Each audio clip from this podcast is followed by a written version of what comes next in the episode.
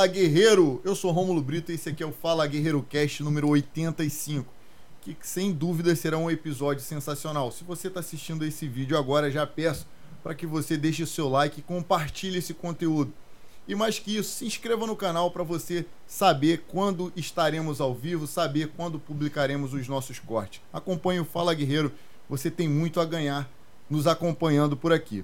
Eu gostaria de agradecer a dois parceiros especiais, primeiramente, a Urban Police, que costuma presentear aqui os nossos convidados com óculos sensacionais é, e com proteção UV400. Se você quer saber como adquirir os óculos da Urban Police, acesse o site da Urban Police que está aqui na descrição desse vídeo e use o nosso cupom Fala Guerreiro e você tem desconto de 50%. Tem noção? Você vai pagar metade do preço do óculos só por usar o nosso cupom. Então usa lá. Gostaria de agradecer também ao Frango no Pote do Center Shopping Jacarepaguá, do nosso parceiro, policial militar Jonas Amorim e sua esposa Cíntia, que serve aqui um frango no pote crocante com vários molhos especiais, batatinha frita, bacon e a gente fica legalzão para começar esse programa. Queria agradecer também a nossa produtora de conteúdo, a Carretel Mídia que desenvolve tudo isso. Você quer saber quem criou a nossa logomarca, quem desenvolveu a nossa paleta de cores, quem é que está produzindo essa transmissão em 4K para que você possa assistir com maior qualidade, é a Carretel Mídia, uma produtora de conteúdo que abrange todas as mídias sociais, mais conteúdos individuais de publicidade para a sua empresa. Dito isso, Rafael de Martins apresente o nosso convidado. Fala rapaziada, boa noite a todos. Muito obrigado pela presença de vocês estarei nos acompanhando no nosso episódio de 85. 85. Pô, estamos numa estradazinha aí boa, né, meu irmão? E eh, peço para que vocês curtam o vídeo também, compartilhem para trazer relevância para o nosso episódio no, no, dentro do YouTube. E hoje o nosso convidado é um cara muito especial, porque ele tem 15 anos de Marinha do Brasil, foi Comanf. Comanf é o Comandos Anfíbios. Foi não. Não, é, é, é Comanf, é Comanf. Comandos Anfíbios o Comandos Anfíbios, é, eu acho que é o grupo de operações especiais, é o curso mais difícil que tem no Brasil, acredito eu, ele vai nos tirar essa dúvida, de operações especiais. Os caras, eles mesmo, é na água, é no mar, é na terra, é no céu, é no inferno mesmo, onde, onde tiver problema, os caras vão e resolvem. Só que depois dessa fase do Comanf, ele se tornou palestrante e escritor. Ele escreveu um livro que ele vai compartilhar conosco aqui, que ele hoje é, traz como você os ensinamentos que ele teve nesse período como um operador especial da Marinha do Brasil, como você pode aplicá-lo na sua vida, nos seus empreendimentos, nos seus negócios, nos seus projetos pessoais.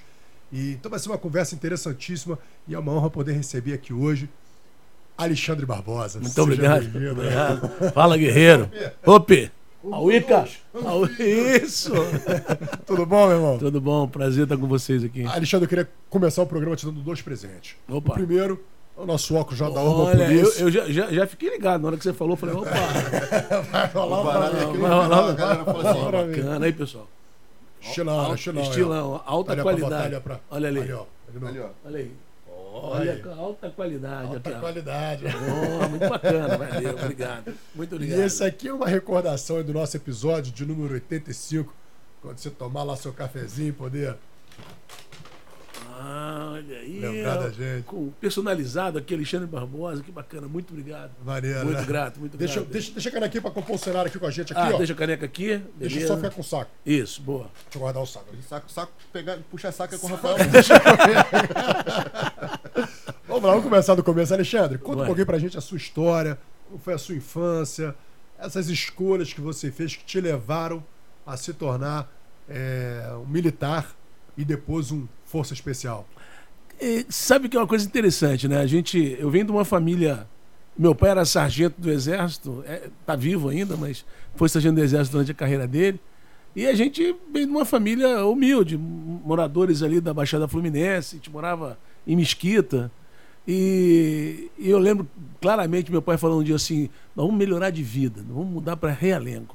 Né? Ele comprou um apartamento lá em Realengo e tinha um vizinho meu mais velho que estudava no colégio militar. E naquela época o colégio militar era, uma, era um uniforme caque com cap, o cara era todo estiloso. E eu falei pra minha mãe assim, pô, eu quero um dia entrar pro colégio militar. Né? E era uma, era uma prova difícil para chegar lá. Apesar de meu pai, como sargento do Exército, ter direito de estudar lá, eu tinha que passar num concurso. Né? E me empenhei para passar naquele concurso e entrei no colégio militar. E a partir daí né, fui, fui definindo né, em que força. Eu queria ser militar, ponto final. E em que força eu queria estar. Né? Meu, meu avô serviu o exército, a, a marinha, teve um navio bombardeado na época que os submarinos alemães bombardearam aqueles navios que no início da Segunda Guerra Mundial. E ele estava na Espanha, entrando na Espanha ali para. Ele pra, não, é aqui na, na, própria costa nossa mesmo, né? Houve alguns, alguns bombardeios. Submarinos alemães. Submarinos alemães, pegavam, exatamente. Sim.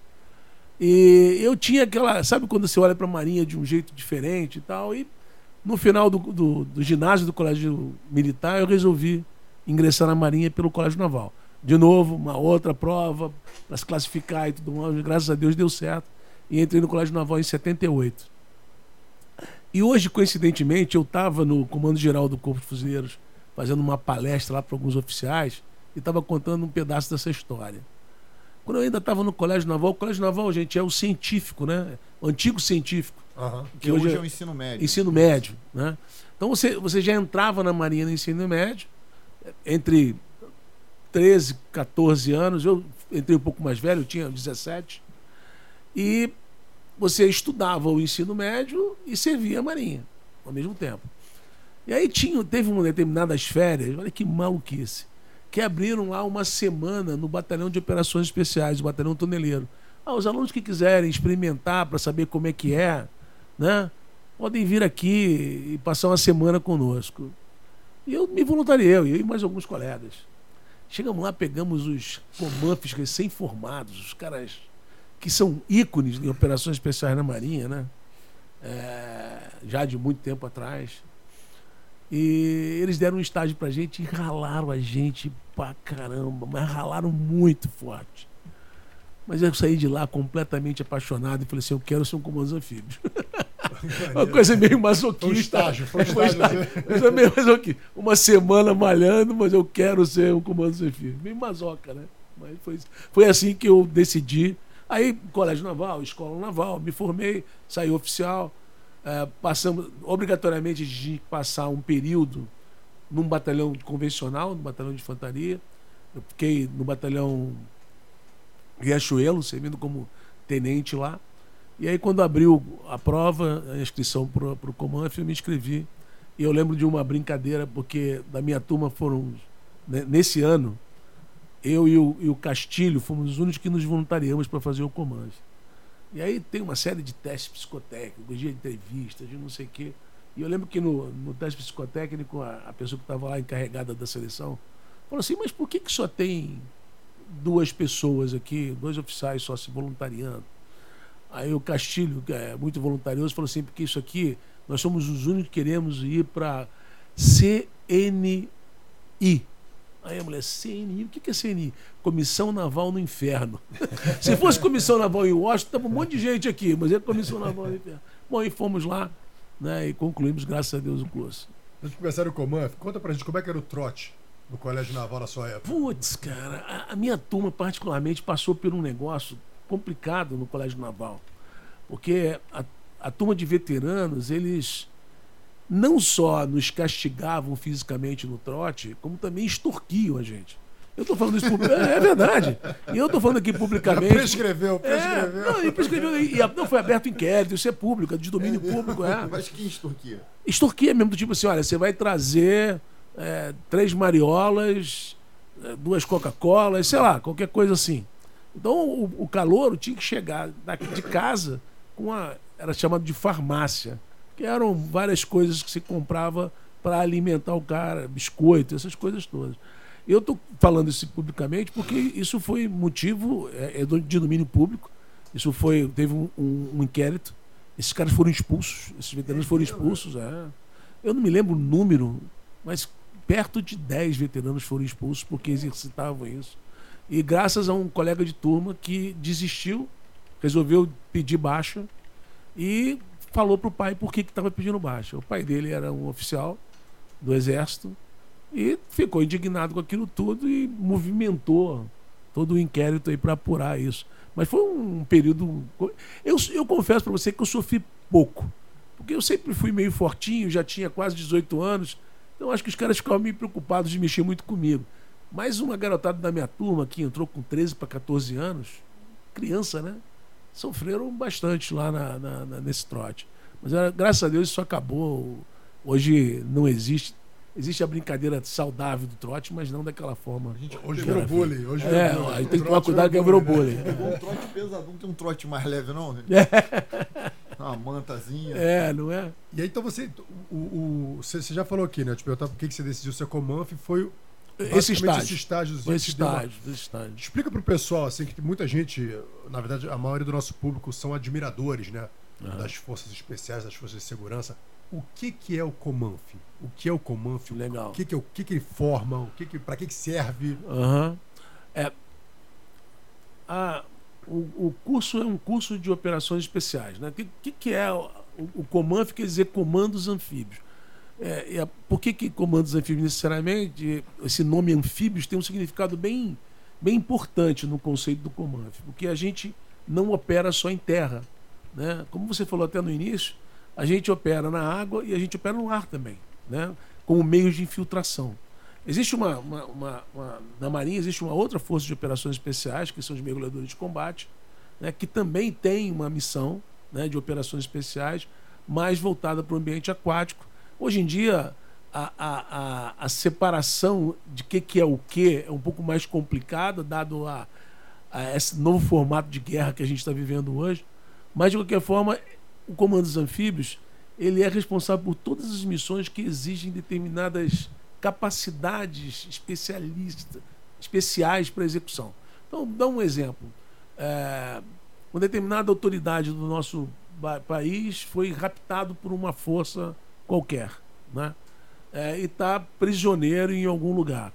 É uma operações especiais que vai lá, vai infiltrar, seja por água, por terra ou por ar, vai lá resgatar aquela pessoa e neutralizar aquele lugar onde ele está trabalhando. O curso, eu não, não, consigo te descrever muito detalhadamente como é que era o curso hoje, mas o curso na nossa época eram praticamente seis meses de curso. Você tinha pequenos, uh, pequenas licenças, assim, tipo, saía no sábado de manhã e voltava no domingo à noite, em, em alguns, em, por alguns períodos para poder se refazer e também costurar farda e ajeitar a parte logística da história. Né? E você tinha uma, uma divisão que hoje está muito mais caracterizada. O curso sofreu uma série de melhorias ao longo do tempo. Você imagina, eu fiz o curso em 87. Né? Eu costumo dizer, e hoje até eu falei isso na palestra, o Comandos Anfíbios formado em 2023 com certeza é melhor do que eu né, formado em 87. Tecnologic, tecnologicamente, em técnicas e evolução de tática, uma série de coisas. Um exemplo rápido, é, a gente fazia, um, uma das formas de, de, fazer uma incursão, por exemplo, é você ser lançado de helicóptero a. Até tem uma historinha que eu quero contar depois sobre isso. A 5 milhas da costa. Na época que a gente fazia isso, era 5 milhas. Hoje, os caras são lançados a 22 milhas da costa. Né? Porque tem tecnologia suficiente para o cara chegar sem problema nenhum na, na praia que, que ele precisa chegar. Quanto dá esse milha? Milha você multiplica por 1,6 quilômetros. Você tem uma ideia aí? A gente está tá falando aí de 5 vezes 3, 31, 8, 8 quilômetros versus 22. 22 quilômetros. É, até mais do que 22 quilômetros. Não tem nem o horizonte, você não tem é, nem o continente. Quase 40 quilômetros, né? 30 e tantos quilômetros.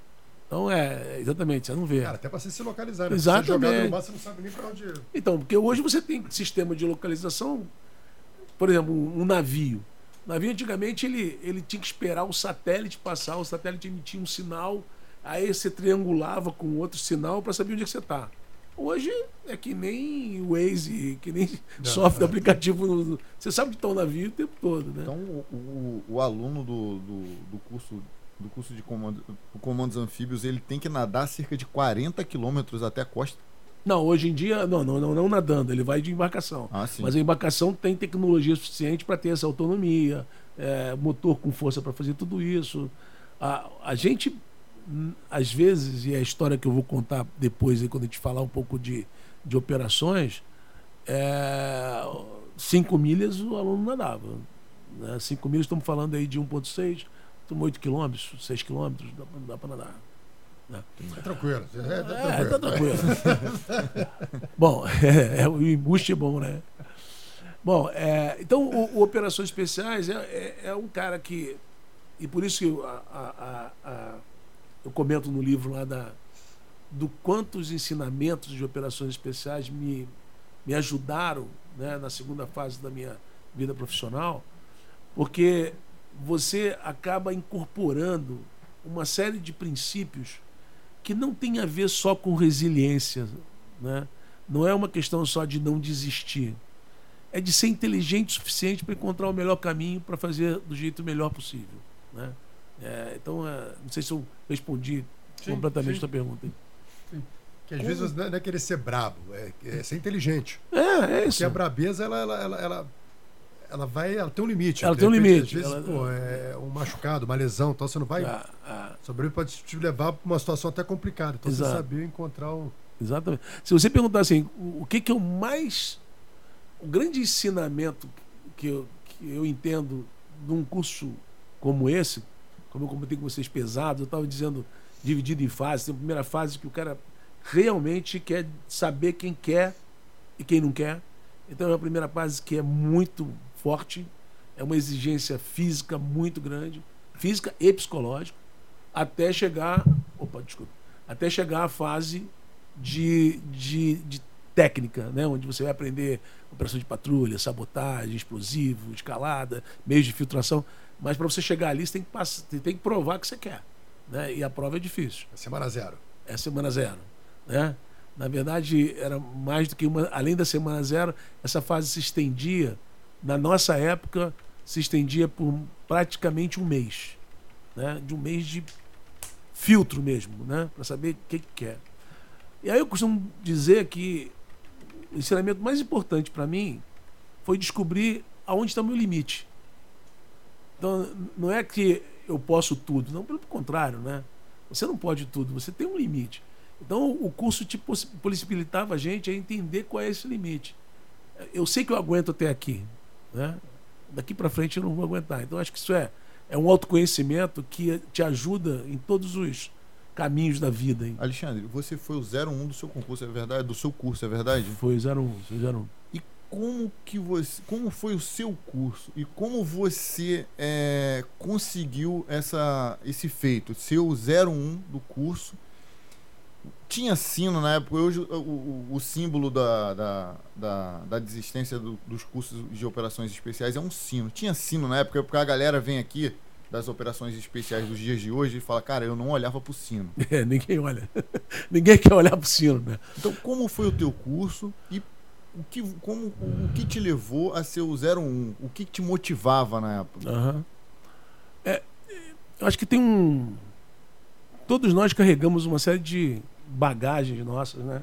São os nossos roteiros, nossos paradigmas, né? Nossa como a gente foi criado, sei lá, isso vai construindo você por dentro. Né?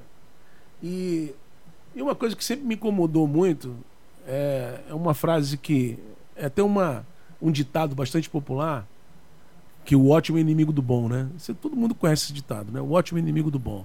Então faz só o bom porque o ótimo é inimigo do bom, né? Eu sempre achei essa frase medíocre, né? É o seguinte, se você se contenta com o bom, você nunca vai chegar na excelência, nunca vai chegar no ótimo, né? É, e, e, essa foi a intenção de colocar isso por escrito, né? Como é que eu atinjo o excelente, a excelente performance? Então, uma coisa que eu sempre busquei fazer e a vida me trouxe é, prêmios maravilhosos isso, fazer o melhor que eu podia fazer no momento. Sempre, sempre, sempre. Em qualquer coisa que eu tento fazer, eu tento ser o meu melhor. O meu melhor pode não ser melhor do que o seu, melhor do que o seu, mas é o meu melhor. Não necessariamente eu vou ser melhor do que qualquer outra pessoa, mas é o melhor que eu posso fazer. Né? E, felizmente, o melhor que eu pude fazer me colocou em primeiro lugar no curso. Né? É, eu acho que a, a, se você acordar todo dia de manhã e era como eu pensava, né, falar assim, bom, eu preciso ser o melhor hoje, né? É uma, é uma sequência de passos que vai te levar a algum lugar. Né? É, você perguntou como é que a gente desistia. Né? E eu pensei em desistir várias vezes. Não pensa que foi fácil. Eu, hoje eu estou até contando para esse meu amigo, que eu citei o nome dele há pouco, Castilho, que era o 03, eu era o 02, ele é 03, é um cara que formou junto comigo. Castilho até comentou aqui, Ricardo Castilho. Fala aí. 02. Aí, ó, tá vendo? Tá aí. Fala 03. Castilho, Castilho, a gente tava conversando hoje sobre isso, né? Pô, eu, estava extremamente bem colocado no curso, antes dele, mesmo dele terminar, e no finalzinho do curso eu quase pedi para ir embora. Porque me, me, me, aborreci com um negócio lá que eu não via propósito. Que eu acho que esse é um outro uma, coisa interessante também que te ajuda a persistir no caminho, né? Você sabe o porquê. Então eu sabia que se eu estava me preparando para ser uma operações especiais, tudo que acontecia no curso tinha um porquê, tinha que me preparar para aquela situação. Se eu vou dar, se eu vou arriscar minha própria vida, eu preciso estar bem preparado para arriscar. E quando a gente foi instrutor, e o Castilho foi instrutor junto comigo, a gente ralava o aluno não pelo prazer de ralar o cara, mas pela obrigação de ralar o cara e dizer o seguinte, cara, se você não ralar aqui, de repente você vai estar numa missão despreparado e vai ser morto. Ou vai morrer. Ou... Então, sabe, é aquela coisa, eu tenho obrigação de preparar. Tem um grande amigo meu também, o Éder, ele é da nossa turma, ele entrou com a gente no Colégio Naval, desde 78, amigo de, de sempre. Ele foi fazer o comando depois da gente. Eu e o Castilho fizemos em 87, o Éder, se não me engano, fez em 88. Foi nosso aluno ralamos cara, acho que mais do que tudo quanto é aluno. Até pelo carinho que a gente tinha para ele. Bom, esse cara tem que estar tá bem preparado, pô. Estou preparando esse cara para ser um comando Sofia. Forma sinistra de demonstrar carinho. É, a forma mesmo. A cabeça do amigo deve ser assim, pô, o cara era meu amigo. pô, a gente tinha uma amizade. É, exato, exato. É complicado. Agora, eu tenho, eu tenho uma. É uma pergunta, na verdade, que, que você falou essa coisa que o inimigo, o ótimo. O, o bom é inimigo o do bom é ótimo. inimigo do ótimo. Então você sempre buscou dar o melhor. Tá. Hoje, depois com essa experiência, como é que você sabe que você atingiu o seu melhor? Quando eu olho no espelho e falo assim, pô, eu, eu dei tudo que eu podia.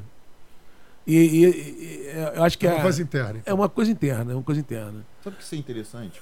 A minha filha mais velha estava tava se preparando para o colégio militar. Uhum. E ela falou, pai, tá muito em cima da prova. Eu falei, eu sei que tá em cima da prova, mas não tô te pedindo nem para ser aprovada. Eu tô pedindo para que você dê o seu melhor.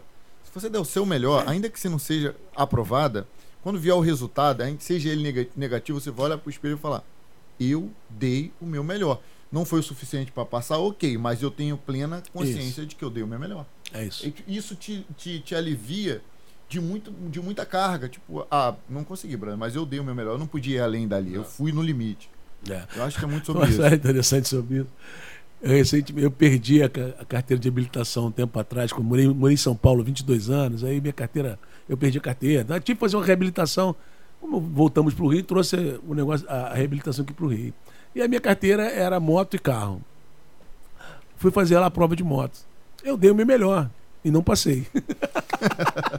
Aí eu falei, quer saber? Não vou mais andar de moto, então deixa pra lá esse negócio de moto. E como é que são feitas as avaliações para se tornar o 01 lá do, do, do Comanfre? Como é, que eles, como é que eles avaliam? Ah, então, a, a, avaliação ela, ela diz respeito a uma série de aspectos. Né? Você tem aspectos é, teóricos, né? ou seja, prova, tem prova mesmo. Né? Você tem qualidade do planejamento, né? você planeja as missões, então o cara avalia como é que você planeja a missão, tem conduta, né? como é que você, você faz a conduta, como é que você aproveita, tem a parte física, né? como é que você se, se dá na parte física. Por exemplo, a parte física, é, eu sempre fui muito bom de água, sempre fui péssimo de corrida. Então, na prova de corrida, por exemplo, tudo me ajudava. Amarrava um cabo na minha cintura e me puxava. Eu não era bom em corrida e nunca fui. Né? E os caras me, eu safava também os caras dentro da água. Então, né, no final das contas as coisas vão se compensando né, e você vai lá em frente. Mas acho que, é, é, acho que tem muito. De novo, acho que tem muito de você se entender e desenvolver uma tranquilidade e, de, e não confunda isso com humildade. O 03 está aí, vai escutar e vai ficar feliz. Nós, comandos anfíbios, não somos humildes e nunca seremos. Né? Não somos humildes, mas a gente tem uma consciência do que a gente é. Eu acho isso que é legal. Né? Porque na hora que você sabe o que, que você é, mesmo que você não vai ser nunca um cara de nariz em pé. Né? Porque As pessoas usam o ego na frente porque elas não têm autoconfiança suficiente e autoconhecimento suficiente. Então elas se co- colocam pessoas. é, é, é, como é que chama? A pessoa que tem nariz em pé, como é que fala isso? É, Arrogante. arrogantes para se proteger, né? Então a gente fica brincando que a gente não é humilde, mas na verdade a gente não é arrogante, porque a gente sabe exatamente quais são os nossos limites. Então a gente não precisa botar o ego na frente para se proteger. Acho que passa por aí, não sei. Pô, interessante. É, no teu curso começaram quantos e se formaram quantos, tu lembra? Mais ou menos. Mais ou menos, pô, 03, ajuda aí. Acho que uns 40 e bordoada, nós uns 13, com certeza. Formaram uns 13. 13, formando 13. E, e, assim, já teve índices piores. Né? Recentemente, até é, teve um turno aí que formaram, formou um cara, ou dois caras, uma coisa vi. assim. Eu vi. É. Foi, e, e- Formou um, e- um, um. E, é- e isso, isso não é bom. Né? Isso não é bom, eu explico por quê. Não é que a régua tem que baixar, mas isso também não é bom para a própria Marinha, para a própria Força Armada. É preciso ter contingente de, de- de operações especiais, precisa ter contingente de operador. Então, você está formando um cara só, onde é que, onde é que eu estou errando? Eu não vou baixar o nível do curso, não é isso. Mas tem alguma coisa no processo que está desajustado, que eu preciso ajustar? Uma Será que na- aquele turno não começou fraco também? também. Será que a seleção não foi bem feita? Então É, tem uma é. série de coisas que precisam ser questionadas. E como a gente costuma brincar, deixa a Marinha marinhar, porque ela está consertando esse negócio aí. Pedrão, você tá com. você recebeu a foto que eu te mandei agora?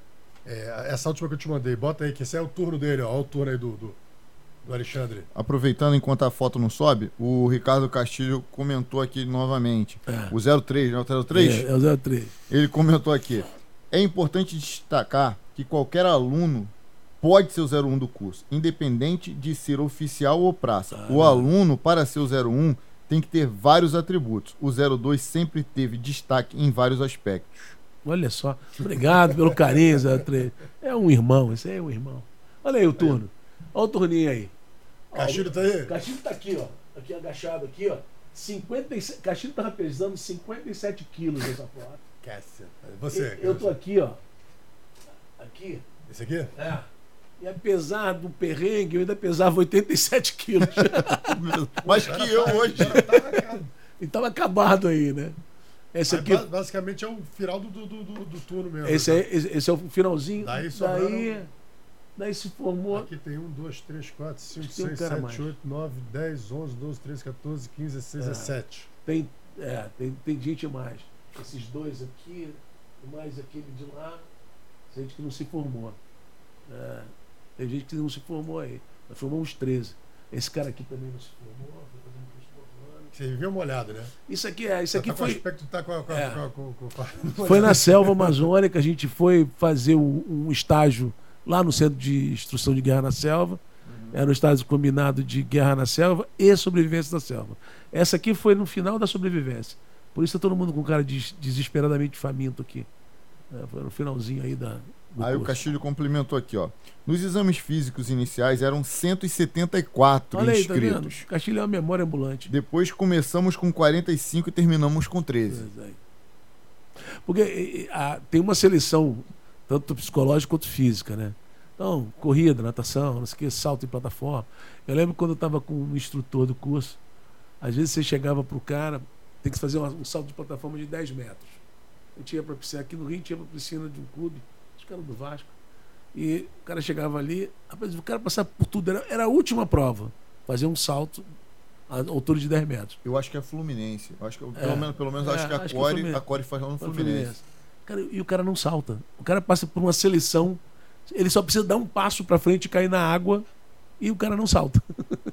e ele perde o curso. E parece que vocês, É. depois que se formam, viram uma família, né? Vocês não perdem o compromisso. Que o. Castilho aqui te, te prestigiando. Tem anos que quando Anos. foi tem 87, bicho. É isso. E, e, é, se tornam irmãos, né? Muito, Aquilo ali, muito. é, o- a galera que vem aqui do Operações Especiais diz que a merda une, né? Que é Aquele, aquele perrengue, perrengue que você passa. une muito. Tem, tem uma reunião aqui de, de- dos veteranos aqui, olha só, vê se dá pra. De foto? De uma, uma foto aqui que tem uma reunião dos veteranos, que tem uma figura aqui carimbada.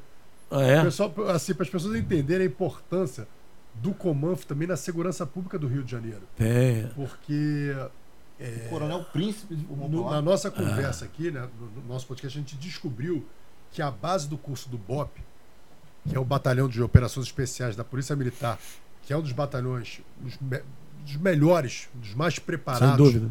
é, batalhões de operações especiais do mundo, nesse questão de, de guerrilha urbana, Sem dúvida nenhuma. a base do treinamento deles foi o Comanf. Foi o comando.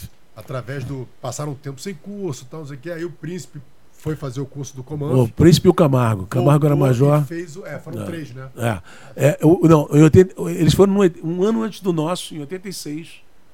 É, eu me lembro do príncipe e do Camargo só. O príncipe era tenente e o Camargo era maj- já era capitão. Olha esse é o príncipe aí, é isso aí. Esse aqui é o meu filho, o Pedro. É. Pedro. Aqui o, o Castilho. Castilho é o. É, é esse aqui. Aquele qual, lá. qual é o Castilho? É. É o Castilho esse Castilho. aqui. Esse aqui. né?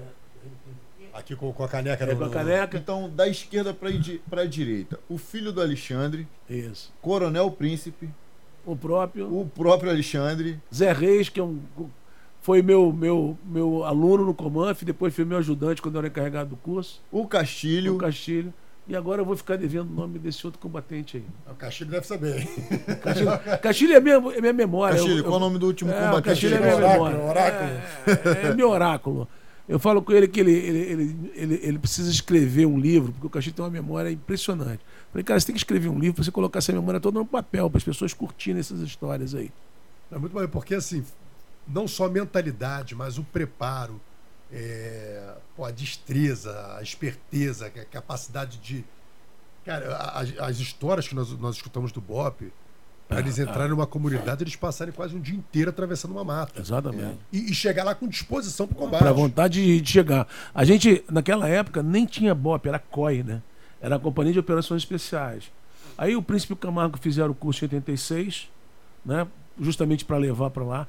Tem uma contribuição, e vamos ser, vamos ser justos, o Comandos do Exército também fez a contribuição, formando alguns eh, militares para fazer essa composição. E a gente participou também da formação do pessoal do CORE. Eu sempre, eu sempre falo errado. É CORE, CORE, CORE. Core. Core, Core. core. Sempre. Coordenadoria de De Recursos Recursos Especiais. E a gente participava também da formação deles, dando instrução e tudo mais. É, é, e eles contribuíam com a gente. Na parte de pessoal lá de, de- de desativação de explosivos. Os caras ensinavam a gente. Né? Antibombas. Como é que Que- armadilhava são tudo. mesmo os, caras são, os caras são de um profissionalismo assim, animal. Olha, acho que eu animal. mandei até uma foto do, do- da instrução da Core, que eles deram para a Core. Que a gente estava mexendo com o explosivo. Isso. Não, vocês estavam. É, estavam mexendo com explosivo. É isso, muito Estava aqui decidindo aqui se iam cortar o fio vermelho ou o fio. Era- É o, é o vermelho ou é o Aí, verde? Aí mesmo, olha, lá. Joga, lá. joga na tela ali, ó, pra tu ver, ó. O pessoal ver, ó. Aí. Dá pra jogar na tela aqui, ó. O fio vermelho. Coloca aí pra o te... fio abre, abre a imagem, Abre por na tela aí pra tu ver. Qual que a gente vai cortar, né? Abre ampla, Pedro.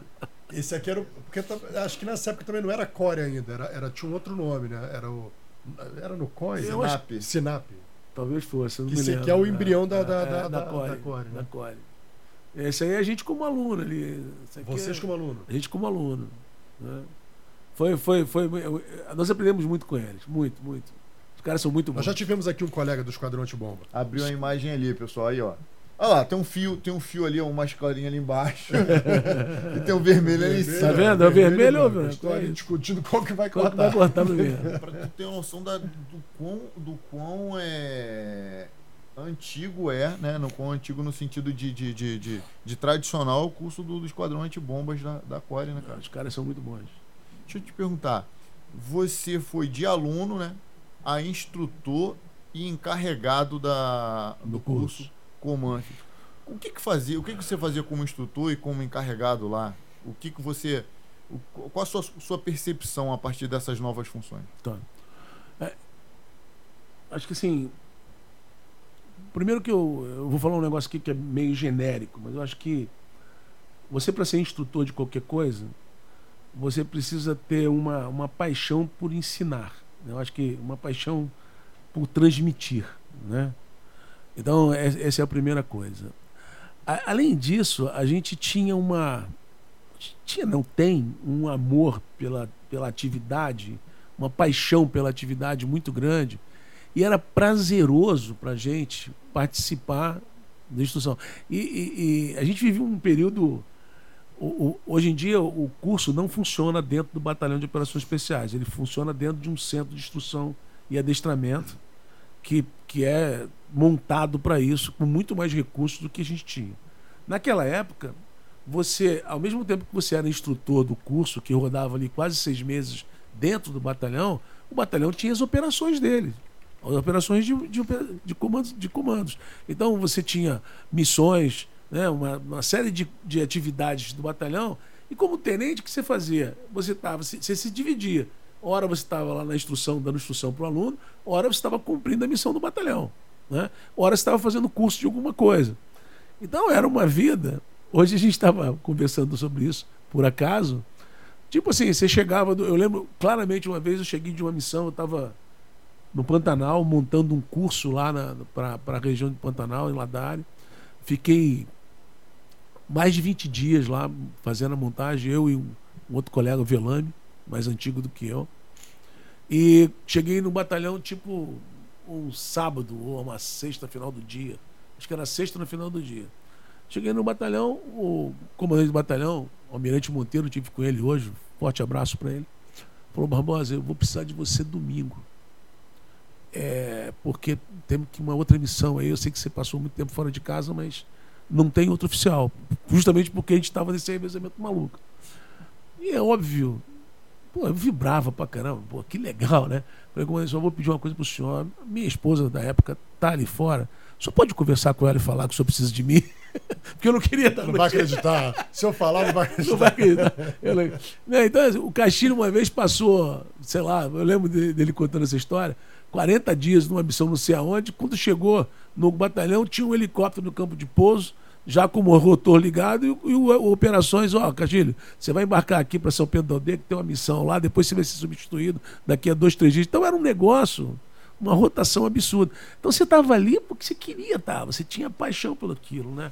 E você ensinar isso e contaminar, entre aspas, os alunos com essa empolgação, com essa inspiração. Hoje eu estava discutindo com alguns oficiais, né? É, eu acho que determinadas carreiras e hoje em dia as próprias organizações civis estão percebendo isso.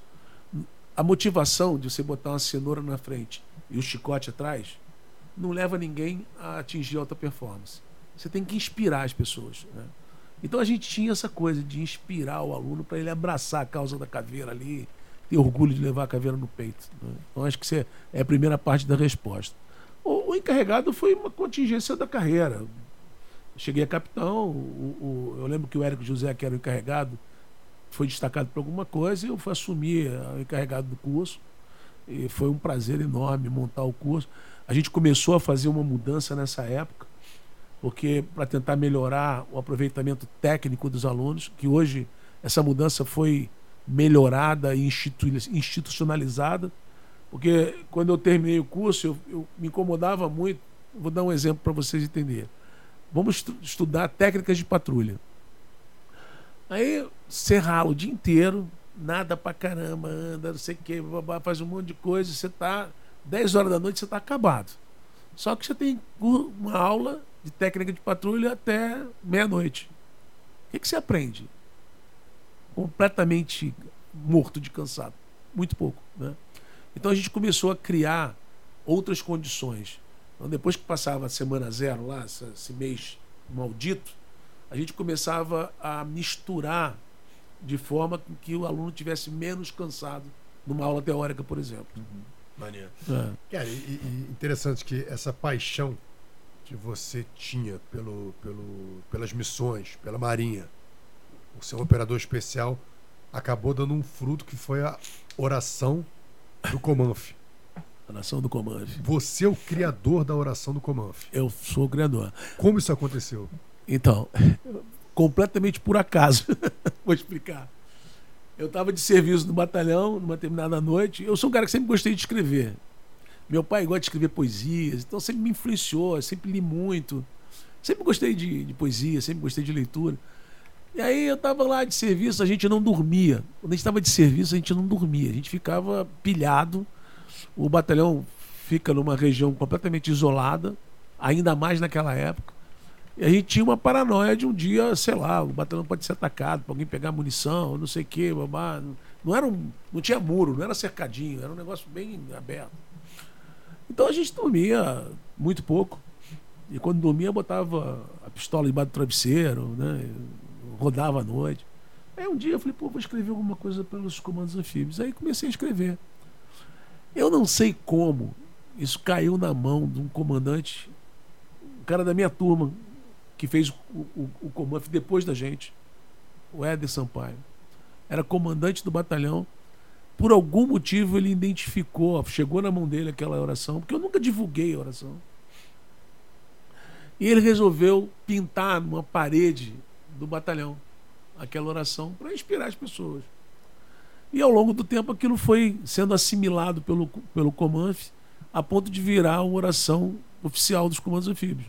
Então hoje a gente tem lá, inclusive eu brinco com os alunos, eu não tive a menor intenção de deixar eles sem comer por causa disso, mas hoje se o aluno não souber de cor, ele não ele pula uma refeição. Então...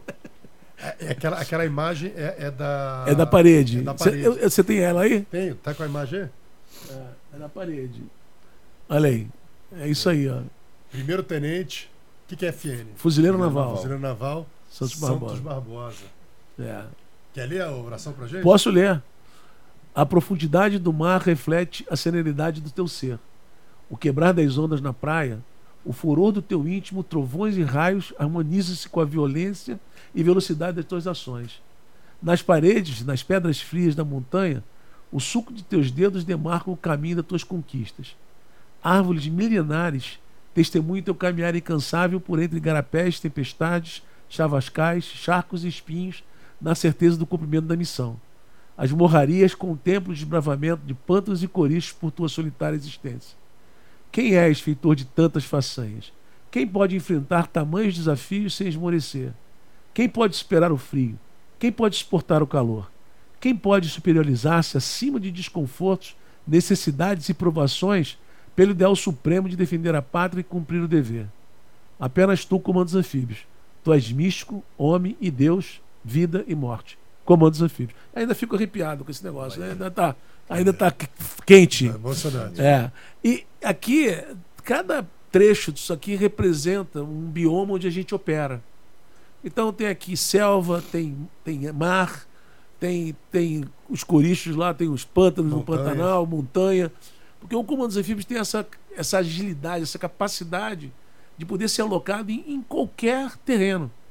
Então eu tentei representar os vários terrenos onde a gente opera né, aí no texto. Superar o frio, suportar o é, calor. É, exatamente. Operações na Caatinga, nas montanhas. Na... Então, de tudo que a gente faz aí. Muito né? legal. E aí, o... legal. Parabéns, e aí cara. o pessoal brinca assim, mas pô, isso chama homem Deus? Será que é isso mesmo? É, como os anfíbios, ele não, ele não pensa que é Deus. Ele tem certeza absoluta, não o Deus supremo, mas o Deus, o Deus né, né, mitológico, né? Ele tem a certeza absoluta que ele é um Deus mitológico, né? E é claro que é uma bobagem, mas. Ele venceu, venceu muita venceu, coisa. Venceu, muita coisa para estar ali. Interessante. Muito maneiro. Como que foi a missão lá ah. em Natal? Teve um resgate de uma autoridade? Essa missão foi muito legal. Eu tive o privilégio de pertencer e posteriormente comandar um grupo que a gente chama de GER Grupo Especial de Retomada e Resgate. Esse grupo, ele é a nata dos comandos anfíbios e ele é empregado justamente para resgatar pessoas, né? E entre outras missões. E a gente participou de um exercício onde tinha uma autoridade que tinha sido aprisionada numa base em Natal, que era um país inimigo. E a, o, a, o, planejamento da missão é, é, é, a gente realizou fazendo uma infiltração completamente descaracterizada. Então todo mundo, não levamos uniformes, todo mundo barbudo, cabelo comprido. Teve uma preparação para essa missão de um bom tempo. Infiltramos em Natal, através de Recife, por, por vias terrestres, como se fosse paisanos comuns, né?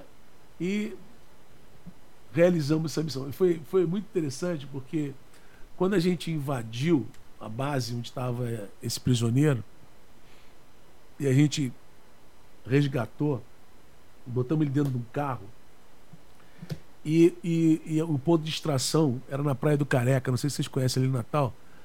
Ponta Negra. Sei que tem aquela. Que tem aquela que aquela você- dor, é. aquela- Era ali. E, e- e era longe, tinha que pegar o carro e sair batido ali para não ser perseguido. A gente tinha coordenado, a Marinha tinha coordenado com a, com a polícia, mas alguém não leu o memorando. E aí, de repente, tinha um carro da polícia atrás da gente, achando que a gente estava fugindo de um lugar real. E eu lembro que o cabo, o cabo Bernardino, um grande amigo, foi, ele falou: chefe, tem um carro de verdade, o carro da polícia está seguindo a gente mesmo com a sirene. Falei, Bernardino, toca fundo. Os caras vão em algum momento descobrir que a gente é da Marinha. Então, tenente, né, cara? Cabeça de tenente é assim, né? Hoje talvez eu fale assim, não para, explica, né? Ele, não, vai embora, vai embora. E fomos para lá. Chegamos na Ponta Negra, a ideia era fazer contato rádio com, com o navio. O navio a- chegava perto da costa, mandava uma, uma embarcação pneumática e, e a gente entregava o cara para ser extraído. O rádio não funcionava. Caramba, e agora? Aí tinha um pescador assim na praia, estava amanhecendo o dia. Você tá com uma jangada sua aí? Você pode fazer um favor para mim? "Ah, Pode me colocar na jangada aí, subi na jangada do cara, saímos navegando até uma determinada altura que eu consegui fazer o contato rádio. O navio olhou, falou que esse maluco em cima de uma jangada com o rádio de marinha, paisano, barbudo, descaracterizado. Aí me identifiquei lá e conseguimos resgatar o sujeito. Foi E a polícia? A polícia, não sei, perdeu a gente no meio do caminho. Ou, ou ele perdeu a gente no meio do caminho, ou alguém avisou, ó, é o exercício da Marinha, uma coisa ou outra. Deixa eu só ler uma mensagem aqui, ó. Roberta Salvador escreveu assim, ó. Tá lindo demais. Acho que vou até casar com ele amanhã. E vai mesmo, é minha mulher, vai casar comigo amanhã mesmo. Vocês vão casar amanhã? Vou explicar, a gente tem como. aí, amor, agora levantou a bola em rede despedida de nacional. solteira, despedida de solteira, É não, isso aí. Depois do aí. podcast que eu vou fazer despedida. A, a gente é casado em, é, em união estável. E a gente quer agora fazer o casamento, o casamento Pô, mesmo. Vamos casar amanhã. Pô, parabéns. É, parabéns, obrigado. Roberta. é Muito isso, bom. é isso. Não sei se eu vou aceitar, não, viu, Roberto? Tô pensando ainda. Pesado. Você, você falou que ia contar a história do, do helicóptero, do- dos lançados lá de uma, uma missão no helicóptero. É, é, é, essa, essa, essa missão é interessante. Eu estava comentando que hoje em dia se lança muito mais longe, né? Por causa de toda essa tecnologia e treinamento que tem. Na época, a gente lançava, lançava mais perto. Mas eu, eu vou contar essa missão, essa, eu acho legal contar essa missão para todo mundo que está ouvindo a gente aqui, vendo, perceber que mesmo sem uma situação real, o treinamento é real, né? Você, você de fato arrisca a sua vida em prol da, da- da- do teu país, em prol da preparação e do atingimento dessa alta performance. Então a gente fazia uma, uma- uma- dentro do curso, os alunos passavam por uma missão na parte já técnica, né, onde ele começa a receber a, o- cumprir a, a missão, as missões e fazer os planejamentos, tudo, que faz uma, uma conjugação de treinamento de, de uma técnica de filtração e o cumprimento de uma missão de destruição. Então essa eh, a gente fazia ali na Praia Rasa, perto de Búzios. Os alunos eram lançados de helicóptero. A, a- a embarcação pneumática era lançada logo em seguida. Os alunos subiam na embarcação, navegavam até a praia, chegavam na praia, infiltravam, iam até uma estação rádio que a Marinha tem lá e neutralizavam a estação rádio. E a gente fazia, para fazer essa missão, a gente primeiro tinha que ensinar o aluno a saltar de helicóptero. Não é bicho de sete cabeças, mas tem uma certa complexidade. Você está todo equipado, o helicóptero não pode roverar muito próximo da água, ele rovera perto dos 10 metros ali, 8 metros. Então o aluno tem que sair dali, saltar, tem um jeito de fazer isso, etc. Então o que a gente fazia? Durante o dia a gente pegava o aluno, levava ali em frente à base aérea de São Pedro da Aldeia, na Lagoa, e o helicóptero vinha, apoiava a gente e a gente fazia o lançamento dos alunos. Da safra, da safra, aprendeu, aprendeu. Íamos para a missão à noite e fazia os lançamentos à noite. Que sempre é um complicador, né? Quando você bota a falta de luz natural, sempre complica qualquer atividade. Especificamente nesse ano que eu fui responsável pela missão, as condições climáticas mudaram na hora do briefing da missão.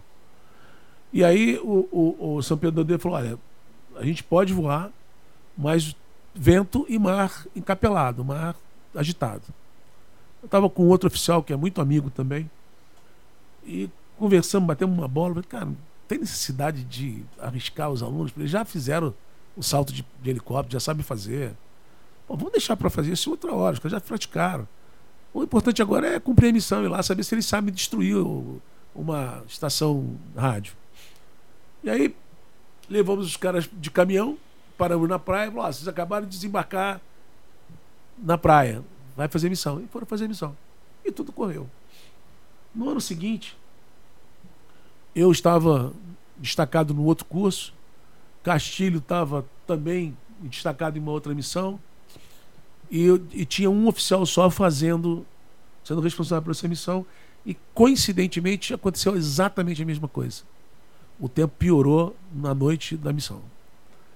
E o oficial resolveu lançar os alunos a si mesmo. No helicóptero, um aluno falou que estava passando mal. Não estava se sentindo bem. E aí, a mística da história. Um aluno, ah, instrutor, eu não estou me sentindo bem. Aluno, você está se sentindo bem sim, vai para a água. Aquela história. Lançou. Infelizmente, a embarcação foi lançada a sota-vento, que a gente chama, fala. Ou seja, ela, em vez de ir para o vento soprar para cima dos alunos, soprou para fora dos alunos. Então, os alunos não puderam pegar a embarcação pneumática. E tudo bem, como eu falei, o cara está com a mochila impermeabilizada, ele vai nadar alguns quilômetros sem problema nenhum. Está treinado para isso, tem fôlego, tem resistência para isso. Só que tinha um cara passando mal. Aí o instrutor, o, o aluno responsável, que era o comandante da missão, falou: olha, vamos fazer o seguinte, vou deixar dois caras aqui com, com esse cara que está passando mal e vou seguir para cumprir a missão com o do turno. E assim ele fez. Infelizmente, esse cara que estava passando mal faleceu. Teve uma hipotermia e morreu. E o outro cara saiu nadando, pra, achando que ia chegar no da luz e também faleceu. E nós resgatamos o cara que sobreviveu na manhã seguinte. Então, é, é, eu acho interessante, apesar de ser bem trágica essa história, que eu acho que ela, ela demonstra, primeiro, que mesmo, e aí isso não vale só para operações especiais, a tropa convencional também, ela está constantemente arriscando a vida, mesmo no treinamento. Ah, o Brasil não vai para a guerra. Não, é para você estar tá no, no, estado de prontidão que precisa estar, tá, especialmente em operações especiais, você está constantemente arriscando a tua vida. Nós perdemos alguns outros colegas em várias situações diferentes em treinamento, né? porque são as consequências de uma atividade perigosa. Mas, é, isso aí, isso aí é uma. O... Uma pergunta assim. Depois do Brasil, ah. qual é a melhor força naval do mundo? Pô, é uma pergunta que eu não sei responder com tanta. Eu falei depois do Brasil que se eu falasse. É, Brasil, Brasil é claro. eu acho que depende muito de como é que você avalia o que é melhor, né? Minha opinião, né? É, é, eu, vou, eu vou resgatar a minha experiência lá de 1900 e alguma coisa, né? Por exemplo, a gente tinha. Eu não sei se isso ainda é verdade, mas a, a gente tinha, por exemplo, em operações especiais, algumas referências muito importantes. Né? É, os israelenses, por exemplo, né, que estão tá aí nessa guerra toda aí, era uma referência fortíssima em operações especiais. O SAS era uma grande referência em operações especiais.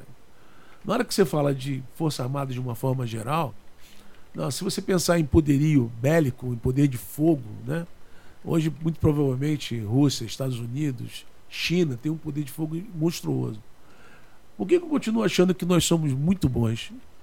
O, o, o militar, o militar brasileiro, ele, ele, ele vive uma realidade que acaba levando ele a primar pela eficácia e pela alta performance. Né? Que é o seguinte: você não tem recurso sobrando. Então você tem um ditado na, que a gente usava no Comanf, que é até é um dos princípios que eu uso no livro. Aprenda a suportar o desconforto e a fadiga sem queixar-se. Seja moderado nas suas necessidades. Como a gente tem pouca, pouco a logística, poderio logístico, a gente precisa estar muito atento quanto a gente gasta. Vou dar um exemplo convencional. Estou praticando tiro de morteiro. Sabe o que é morteiro? Aquele que você joga ali? O, o, o, o americano, muito provavelmente, ele vai inundar uma área com tiro ali, jogando um monte de granada para sem muita precisão. O brasileiro não tem uma quantidade enorme de granada, então ele vai ser muito preciso no ajuste do morteiro para poder acertar com a menor quantidade possível de granadas o alvo. Né? Então, por isso que eu reputo o, o, o, militar brasileiro nas Forças Armadas muito, muito bem preparado. Né? A gente tem visto aí a própria Marinha atuando em, em salvamento, em resgate. Você vê a, a prontificação da própria Força Aérea agora no resgate dos brasileiros no exterior. A gente tem uma capacidade. Eu costumo dizer, é, no livro eu discuto sobre isso. Existe uma característica que é muito própria do brasileiro, que eu acho que é fundamental para alta performance, que é a adaptabilidade. Ou seja, você cumprir a missão independente do plano. Porque ah, ah, eu, eu fiz um planejamento. Então eu vou seguir aqui no planejamento. Né? Às vezes o planejamento não está te levando para o cumprimento da missão. Então, apesar do plano, eu vou cumprir a missão. Eu vou ajustar o plano da melhor forma possível, porque o meu farol é cumprir a missão. E isso o brasileiro é muito bom. A gente é muito adaptável. Interessante, você falou que o, o americano, provavelmente por ele ter muita disponibilidade de munição, ele inundaria uma área com torpedos. É. Né? O brasileiro, por ter pouco recurso, ele. Vai buscar é, mais precisão. Ele, ele, buscaria precisão. Né? O Coronel Príncipe, que é comandos, né? Que, uhum. que teve aqui, ele, ele usou uma expressão: cada tiro mal dado é uma munição desperdiçada. E uma posição denunciada. É. Isso é interessante. A gente, a gente conversou um pouco antes sobre uma primeira missão em que você teve uma lição de humildade. Como é que foi essa missão? Ah, foi legal. Eu tava brincando aqui que você não pensa que é Deus, você tem certeza? E aí fui para a primeira missão, todo orgulhoso, com a caveira no peito, não sei o quê. E a missão era um desembarque. A gente saía de um navio, entrava numa embarcação pneumática e ia navegar até a costa para cumprir uma determinada missão. Eu, muito senhor de mim, né, 20 e poucos anos, né? Sei tudo, pô, né, comandos anfíbios e tal. Quando eu cheguei no navio, eu percebi que eu estava na onça, porque eu não conhecia qual era o procedimento, como é que eu, eu poderia melhor operar a descida da embarcação pneumática para o mar. E para piorar a minha situação, o mar estava batido para caramba. O navio era um navio pequeno e jogava muito. E aí, na, na hora do ensaio, eu fiquei ponderando. Falei, bom, eu, tenho duas saídas. Eu posso chutar, ver se dá certo, né? Ou, ou eu posso pedir ajuda. O primeiro momento o ego não, não quer que você peça ajuda. Né? Eu falei, não, eu vou pedir ajuda. Tinha um sargento, lembro o nome dele até hoje, sendo Barzano. Barzano, eu, eu, eu, tinha uns 20 e poucos anos, ele devia ter uns 30 de marinha, talvez. Eu falei, Barzano, você já fez esse tipo de missão aqui nessa configuração desse navio? Já, Tenente, já fiz. Você pode conduzir aqui o ensaio para a gente ver como é que faz? Ele foi lá, assim, assim, tal, né? explicou para a gente como é que fazia. Ensaiamos, de noite desembarcamos, tudo certo. Saí já no, antes, antes de desembarcar, eu já estava pensando nisso. Falei, pô, agora os caras vão achar que eu sou um, um Zé Ruela mesmo, né? Falei, caramba, primeira missão minha, eu peço ajuda, eu não sei fazer, como é que os caras vão reagir, né? Eu, eu fiquei muito feliz porque começou um, um efeito na, na, direção completamente contrária que eu imaginei. Em vez de achar que eu não sabia, os caras começaram a ter certeza, e a gente operou diversas vezes antes, depois, desculpa, que se eu soubesse, eu diria, se eu não soubesse, eu perguntava. Então gerou um ambiente de confiança muito grande. Esse cara nunca vai botar a gente na furada, porque se ele não tiver certeza da decisão dele, ele vai trazer o problema para o grupo. Né? E, e, no final das contas, quando você está. E aí eu falo isso para as organizações, quando você tem um grupo de alta performance, você não pode limitar a atuação do grupo pela sua inteligência. Você tem que trazer a contribuição da inteligência coletiva para dentro do problema. Né? Porque se você começar a dar todas as respostas, o grupo vai ser tão bom quanto você, só. Na hora que você possibilita a contribuição do grupo, quando você traz a contribuição da inteligência do grupo, as soluções vão ser muito melhores do que aquela que você poderia criar, poderia realizar. Né? Qual foi a grande, é, essa foi a grande moral que você tirou da história? Você, o que você transmitiria para a galera a partir desse aprendizado aí que você teve? Ah, é, é, eu, eu, acho que é isso, gente. É, não tenha vergonha de mostrar suas vulnerabilidades. Aí, de novo, para fazer isso, você precisa ter muita certeza de quem você é, né? dos seus pontos fortes e dos seus pontos fracos. Então, quando você estiver à frente de qualquer grupo, liderando qualquer grupo, seja no civil, seja no militar, zero problema você se mostrar vulnerável. Isso humaniza a tua liderança e demonstra que você confia neles. Porque você só mostra vulnerabilidade para quem você confia. E a confiança, na minha opinião, é a base da alta performance. Se eu e, eu quero dividir a confiança em dois pedaços. É, eu preciso ter credibilidade para você, para a gente gerar um ambiente de confiança. A primeira coisa que a gente tem que ter aqui é credibilidade. Então, eu, você tem credibilidade, eu tenho credibilidade, você tem credibilidade. Então, tá bom. A partir daí, se eu tenho credibilidade perante vocês, a segunda parte eu preciso confiar em vocês, eu preciso demonstrar que eu confio em vocês. Porque não adianta eu ser, eu ser confiável se eu não confio no outro. Eu nunca vou gerar um ambiente de confiança.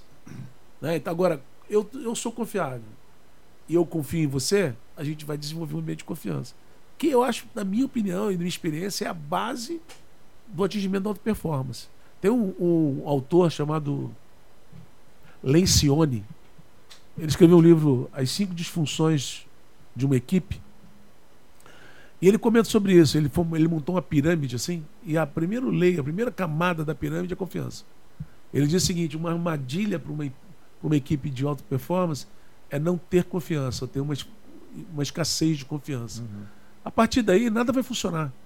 Então, primeiro trabalho, quero montar uma equipe de alta performance.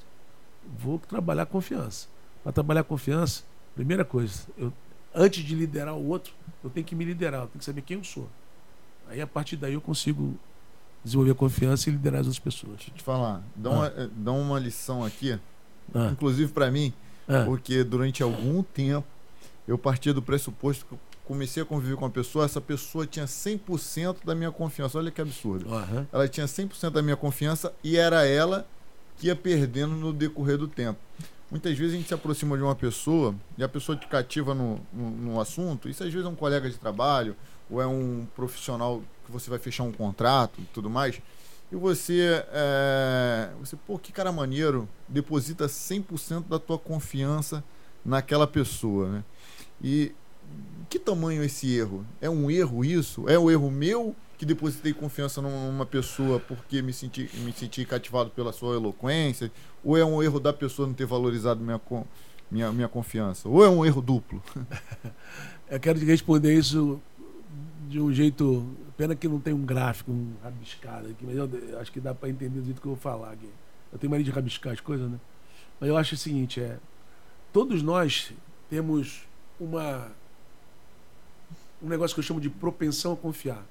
Então, assim, tem gente que tem mais propensão a confiar, tem gente que tem menos propensão a confiar.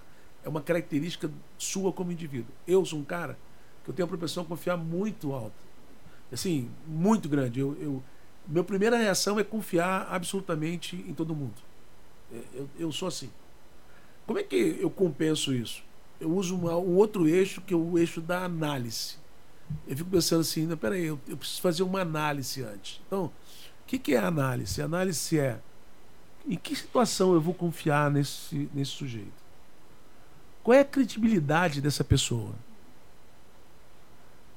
E a credibilidade, ela está baseada em quatro coisas. É, integridade, intenção, capacidade e resultado. Quero dizer com isso o seguinte: se eu não tiver resultado, você não deve confiar em mim. Mesmo que eu seja um cara de um excelente caráter. Porque, por algum motivo, eu tenho uma falha na minha capacidade de executar alguma coisa. Né? Hum. Então tá bom. Então eu analisei a situação, analisei a credibilidade da pessoa e analisei o risco de confiar naquela pessoa. Quando eu equilibro a minha propensão a confiar com essa análise, se eu tiver uma alta propensão a confiar e uma baixa análise, eu não ponderar sobre essas perguntas que eu acabei de falar, eu vou confiar em qualquer um. Você é o bobinho. Vou confiar. Quando eu equilibro isso, eu faço uma confiança inteligente. Eu também não posso ter uma propensão baixa de confiar e uma análise rigorosa. Porque aí eu não vou confiar em ninguém também.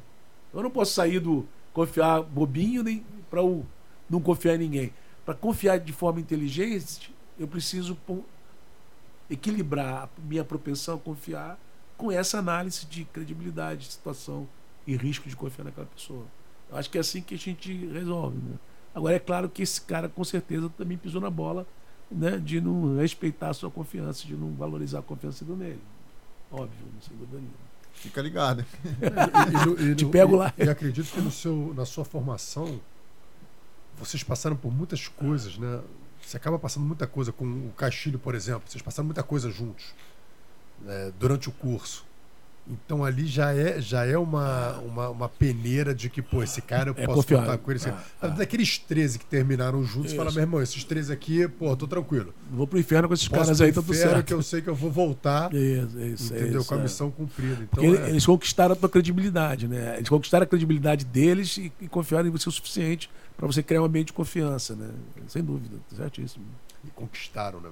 Não é, É, não é. não é pediram, não É, exigiram. não, conquistaram. e É, eu acho que é por aí, você conquistar. lutaram por, por aquilo que. Por. E, e vem cá, me diz uma coisa, aí você conquista a confiança, você, mas aí no final das contas tem essa parte da dissimulação, de enganar. É, dissimular é enganar, não é? Você, É. você, você ludibriar seu inimigo para poder cumprir Ah. a sua missão e, e fazer com que aquele obstáculo, que você falou mesmo, né? Aquele obstáculo, você não precisa transpassar aquele obstáculo, você pode jogá-lo para cá para passar a ser inteligente. Exato. E aí vocês fizeram uma reunião de uma missão no cabaré. Fala aí, é uma tática de. O Leonardo, de- de repente, tava lá, né? Co- Como é que é essa tática aí? A, a gente tinha uma missão, o, o comandante da missão era o, o Batista. É, ele é duas turmas, ou três turmas acima da gente. Ele, tinha, ele fez o Comanf junto com. Acho que ele fez o Comanf com o Príncipe lá do 86. E a gente foi para uma missão em Santos. E aí chegamos lá, a missão era, era, era, era neutralizar o Porto de Santos. Imagina que era uma missão grande pra caramba, né? Pesada a beça, né? Mexer Então, assim, na economia do mundo É, imagina. É, Santos, obviamente, estava localizado num país inimigo, a gente tinha que botar as cargas, né? As cargas eram simbolizadas por um artefato lá que não explodia de jeito nenhum. E a gente tinha que posicionar ao longo da noite várias cargas explosivas. Para em determinado momento acionar, entre aspas, e acabar com a operação do porra. Olha. O figurativo inimigo estava em tudo quanto é lugar. Então, tava, e eu tinha que liberar a equipe, a, a parte que me competia, eu tinha que liberar a equipe aos poucos. O cara, então liberava a equipe, a equipe ia lá, posicionava as cabras, voltava, dava o pronto, liberava outra, e assim. E tinha que ser de um jeito muito discreto, para ninguém perceber. A gente descaracterizado. Falei, pô, de onde é que eu vou botar meu posto de comando, né? De onde eu vou controlar isso? Falei, pô, o lugar menos provável dos caras. Fui para um gabaré, daqueles que. e ficava ali, sentado, numa daquelas mesinhas lá. Vai agora, vai agora, vai você agora. Aí o cara voltava, chefe, tá pronto. não. Mas foi divertidíssima a, a, a missão. E o melhor é que se sentam as meninas na mesa. ah, fala assim, aí você fala pra menina e fala assim, ó, eu tô aqui numa missão. Ai, que lindo! que lindo uma missão! Corria Ai, eu risco. também quero ser essa missão. Eu corri esse risco, eu corri esse risco, é verdade. Não, mas é, é verdade, né? É um- É um ponto ali que. Mas ninguém preveria. Até eu lembro que o, o- o- essas missões sempre tem um juiz, né? Um cara que ele faz. Ele é o árbitro, vamos dizer assim, né? E eu lembro que o árbitro chegou para mim e falou assim: Cara, sensacional, adorei a tua ideia. Ninguém nunca vai imaginar isso. E aí foi muito engraçado, porque no final eu saí do, do cabaré e fui em direção ao porto, andando. E aí o figurativo inimigo. Ah, Celso Barbosa, tá preso, te peguei. Eu falei, cara, você já explodiu, olha a hora. Já tinha explodido tudo é carga e tava a missão cumprida. Foi bem divertido isso aí. E a missão no, no Rio Preto? Da... Pô, essa é o Rio. Preto da Eva. E preto da época, o Castilho estava comigo nessa aí. Essa foi no. Amazonas, né? Foi no Amazonas. É, acho que é um bom exemplo do risco de vida desse negócio que a gente estava falando do treinamento. E graças a Deus ninguém morreu dessa vez. Mas a gente. A gente estava apoiando. Teve um determinado ano lá que o, o Exército não conseguiu apoiar o estágio de guerra na selva e sobrevivência dos alunos. Então a gente teve que montar uma área de instrução na selva. Você vê como é que a gente era maluco, né? E aí fomos para essa região Rio Preto da Eva, que antigamente ninguém morava lá, hoje em dia é uma cidade habitada. E montamos lá, ali perto, a, a nossa, zona, a nossa área de instrução. E tinha que fazer um reconhecimento de uma trilha, porque os alunos iam cumprir uma missão na selva, e tinha que fazer o reconhecimento por onde eles iam passar. O encarregado do curso botou a gente no helicóptero, eu e o Castilho no helicóptero, saímos de Manaus, E ele, eu não sei se é um linguajar que talvez as pessoas não entendam, mas na Amazônia, naquela época, eu não sei hoje, mas a, a, carta, a única carta que você tinha, mapa, era um mapa numa escala de 1 por 100 mil. Isso quer dizer que um centímetro na carta equivale a 100 mil centímetros no terreno. E, em, em outras palavras, sem querer ser técnico demais, significa que você não tem detalhamento nenhum na carta. O mapa é um mapa genérico, é como se você pegasse um rabisco.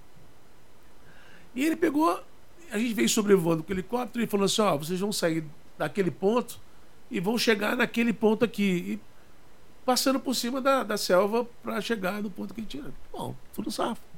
Azimuth geral, direção geral da bússola, essa. Beleza. O helicóptero levou a gente, a gente desceu, acho que foi o rapel, que era uma área pequena.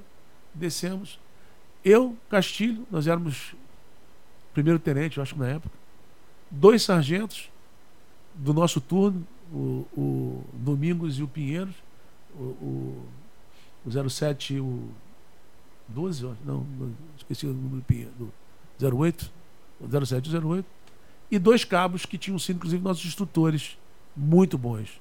Um, infelizmente, já faleceu num acidente de paraquedas, o Bueno, e o Bonoto. E vamos embora. A carta praticamente não servia para nada, porque você tinha pouca referência para. Então a gente ia mais no Azimuth. Só que um detalhe que não tinha ficado claro, principalmente para quem pagou a missão para gente, é que estava na época da cheia. Então, eu não sei se vocês sabem, mas esse negócio de chamar planície amazônica é um grande erro geográfico, né? Lá não tem nada de planície. Por baixo das árvores, a gente chama de socavão, é um morro atrás do outro. Então a, a Amazônia é, é, formada de morro, morro atrás do outro, morro atrás do outro. Com a cheia, os rios inundam e você cria uma série de igarapés, que são esses, esses vales dos pequenos morros alagados. Então você muito mais do que andar, você nada muito mais do que anda. Então era previsto que a gente faria em duas horas, em dois, em dois dias. Nós demoramos quatro dias para fazer. Então, lembrando que a gente, o rádio não funcionava, para variar, naquela época, a gente não conseguia falar com ninguém. A, a ração que a gente estava levando era para dois dias. A gente não sabia exatamente onde estava, porque a bússola apontava a direção, mas a gente não conseguia fa falar uma coisa com a outra. E eu lembro que, em um determinado momento, eu chamei a equipe, eu era o mais antigo. Falei, gente, olha só, nesse azimuth aqui, a gente pode estar indo num azimuth paralelo, eu não sei onde que vai dar. Eu estou vendo uma, um azul de, de céu aqui nessa direção, que eu acho que é o rio principal. Nós já estamos no quarto dia. Minha sugestão. Não, estava no final do terceiro dia. Nós estamos no final do terceiro dia. Minha sugestão, Vamos seguir nesse azimuth aqui e chegar no rio principal? Zimuth. Azimuth. Azimuth é, é, o, é o ângulo do norte com a direção que você quer. Irmão, odiava essa pista quando eu tava no exército. Aí, ó, tá vendo? Você vai o seguinte, eu, eu, eu quero. Eu pego a bússola, obrigado. Quero a bússola aqui, giro para 60 graus. Vou seguir na direção 60 graus. Esse 60 graus é o meu azimuth. É, o que, que é o 60 graus? É, é o ângulo entre o norte e a direção que eu quero ir. Bom, enfim, vamos seguir nessa direção, vamos embora. Felizmente chegamos no Rio mesmo. Passamos uma noite no Rio. Tem uma história de uma aranha no meio de uma noite lá. Eu não sei contar essa história tão bem quanto o Castilho, mas a gente estava já preparando para dormir. E aí daqui a pouco, eu, eu, eu é sério, não estou chutando. Eu, não é que eu escutei um barulho, eu percebi a aproximação de alguma coisa. Os passos da aranha. Cara. A aranha era tão grande que você ouvia. Parece brincadeira, mas quando eu joguei a lanterna tinha uma aranha. Ela era muito grande. Era muito grande. Aí a gente brinca até hoje, eu fico de costas pro Castilho. Levanta o braço aí pro tamanho da aranha. A gente faz assim, bate com o tamanho da aranha. Enfim, palhaçadas à parte. E diz que a aranha ficou queimando a noite inteira na fogueira. Um papo de caveira aí, papo a Mas, mística a da mística, história. Mas o fato é, quando nós chegamos lá, o, o oficial, o outro oficial, o Velame, já estava há dois dias desesperado com a voadeira para lá e para cá no Rio, tentando achar, saber onde a gente estava e conseguimos ser resgatados lá. Então foi uma, uma experiência, uma missão que acabou virando real, né? Em termos Um de perrengue, né? Perrengue, perrengue, perrengue. E não foi chique, foi perrengue Cara, mesmo. e, e curioso que vocês rodam o Brasil fazendo essas missões, né? Que teve uma no, essa foi no Amazonas, Teve um ano no depois Pantanal. teve outra no Pantanal. Teve um Pantanal. Como é, como é que foi essa do Pantanal? Foi sem alterações ou. Não, essa não teve interação, não. Acho que o que eu destaco na- no, no Pantanal teve algu- algumas missões no Pantanal. É, Talvez a mais legal delas foi um- a gente tinha que atacar um objetivo que teoricamente estava tomado por um guerrilheiro e o turno já estava pequenininho. Tinha pouca gente, estava com 13. Então, quando você vai fazer um ataque, você tem que ter equipe de reconhecimento, equipe de não sei o quê. Você vai distribuindo a equipe né, para várias tarefas. E eu acabou, por acaso, o 03 era o comandante, acabou que eu era a equipe de um homem só. E aí eu saí no meio do, do Pantanal, nadando mais do que andando, rezando para não ser comido por um jacaré. Falei, bom, eu espero que não apareça nenhum jacaré aqui, né, para chegar lá onde eu tinha que chegar e fazer a missão. Mas é o que você falou é verdade. A gente, Caatinga, Selva, Natal, Natal, Pantanal, o cabaré de o cabaré foi onde? Cabaré foi em Santos. Santos. Tudo quanto é lugar, a gente ia pro Bra- Brasil inteiro. É, a gente fazia. É, Na você pega pa- conhecimento do, do, do- do é, país é, mesmo. é, né? exatamente. Porque assim, por sermos um país continental, você tem diversos tipos de terreno e ambiente. Você tem E a Caatinga, clima. você tem a, Exato. a selva amazônica, você tem. Exatamente. É, sobrevivência, por exemplo. Se sobreviver na selva é diferente de sobreviver, por exemplo, no Pantanal. Né? A gente tinha uma missão no sul também, ali perto de Pelotas, Canguçu. Tinha uma missão clássica lá que a gente fazia um emboscado dentro do cemitério, cara. Era um negócio assim, um frio, um frio. Você tinha que ficar lá esperando o inimigo passar. E o melhor lugar para fazer a emboscada era você ficar dentro do cemitério esperando. Né? Então você ficava lá agachado no meio dos túmulos, lá esperando o cara passar para fazer a emboscada. Né? Eu me morrendo de frio. Tem várias histórias aí. Teve uma missão é, como figurativo na, na, na Dragão. Como é que foi isso? Essa missão foi a missão que me tirou do curso de paraquedismo, que eu quebrei o, o tornozelo, o calcânio nessa missão. E aí não pude fazer o curso. Mas essa missão, é, eu tinha sido destacado para ser o figurativo inimigo, porque sempre nas- na- nos treinamentos você tem o cara o que que é o figurativo Isso. inimigo? é o cara que representa o país inimigo do Brasil, que também tem uma força armada. Uhum. né? Então você tem algum, as unidades fornecem para um comandante temporário, né? como se ele fosse o comandante das, da tropa de um país inimigo que o Brasil vai atacar. E eu fui destacado para ser o cara de operações especiais desse país inimigo do Brasil. Isso foi lá em Santa Catarina. E, e foi, foi muito legal porque, bom, não foi legal ter quebrado o pé, mas eu quebrei o pé num salto de viatura. Tava dando instrução de salto de viatura para um, um, um grupo e na hora que eu saltei, o meu calcânio bateu em cima de uma pedra lá e espatifou. E eu fiquei engessado sem botar o pé no chão quatro meses. É, é, e até hoje ele ainda dói um pouco. E- mas foi. o- aí aquele negócio da, da mística, sei lá de quê. Aí a pessoa, não, então você volta pro Rio. Eu falei, não, é absoluto, eu vou continuar aqui, vou cumprir a missão, eu não vou voltar. Arrumei uma muleta lá e fui de amuleta mesmo. Né? E, e estudando a carta, eu descobri. Falei, bom, se eu fosse atacar, eu ia colocar a minha embarcação escondida aqui. né? E chutei lá onde poderia estar a embarcação do toneleiro que estava fazendo o ataque a esse país inimigo. E dei sorte que achei o lugar onde eles tinham escondido a embarcação e raptei a embarcação. O inimigo venceu. o inimigo venceu. E, e levei lá pro meu comandante da, do, do país inimigo, né? E o cara ficou todo feliz e começou a, usar como troféu.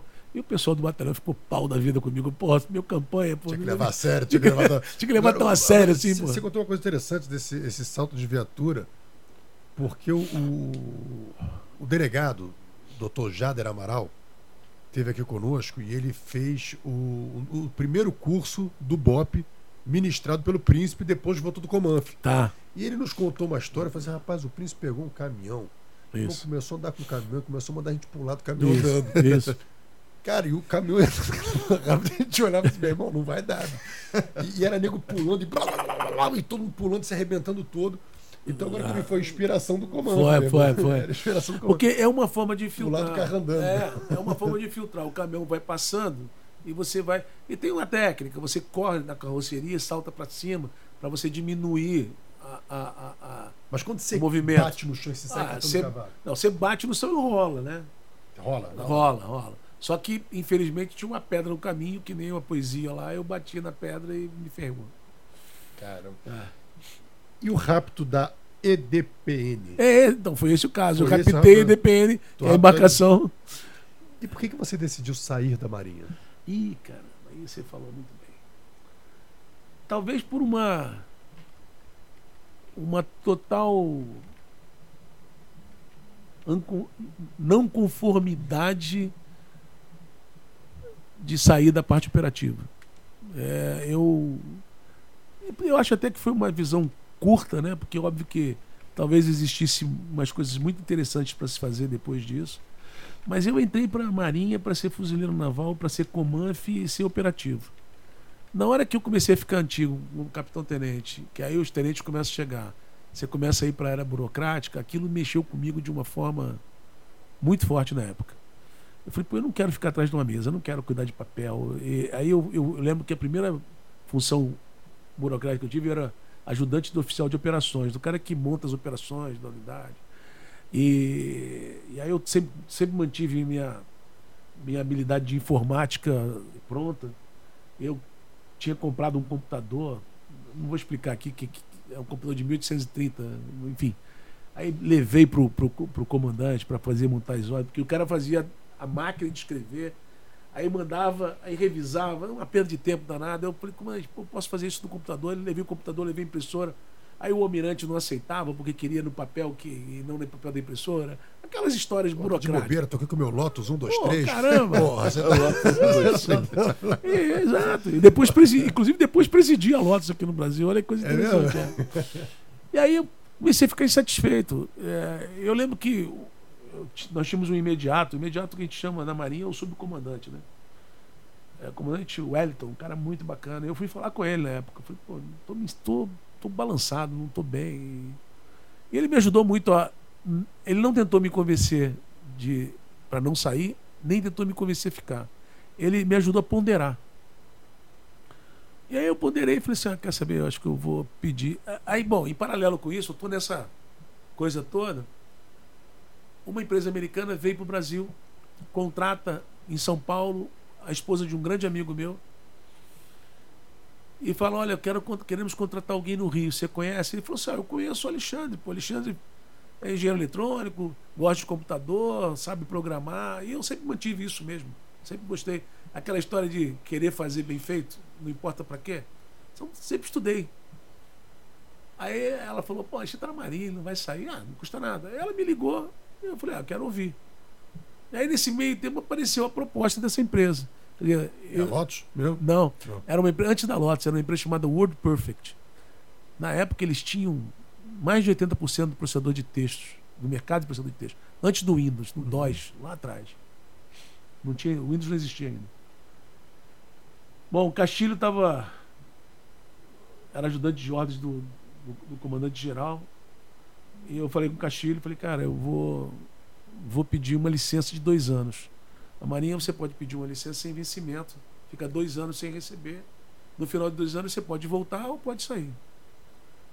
E o Castilho me ajudou muito, eu agradeço muito a ele por isso. Para fazer, porque a empresa tinha pressa, então ele falou com o Almirante, o Almirante foi rápido. O Almirante me chamou para conversar. O Almirante Pontes, devo muito a ele também.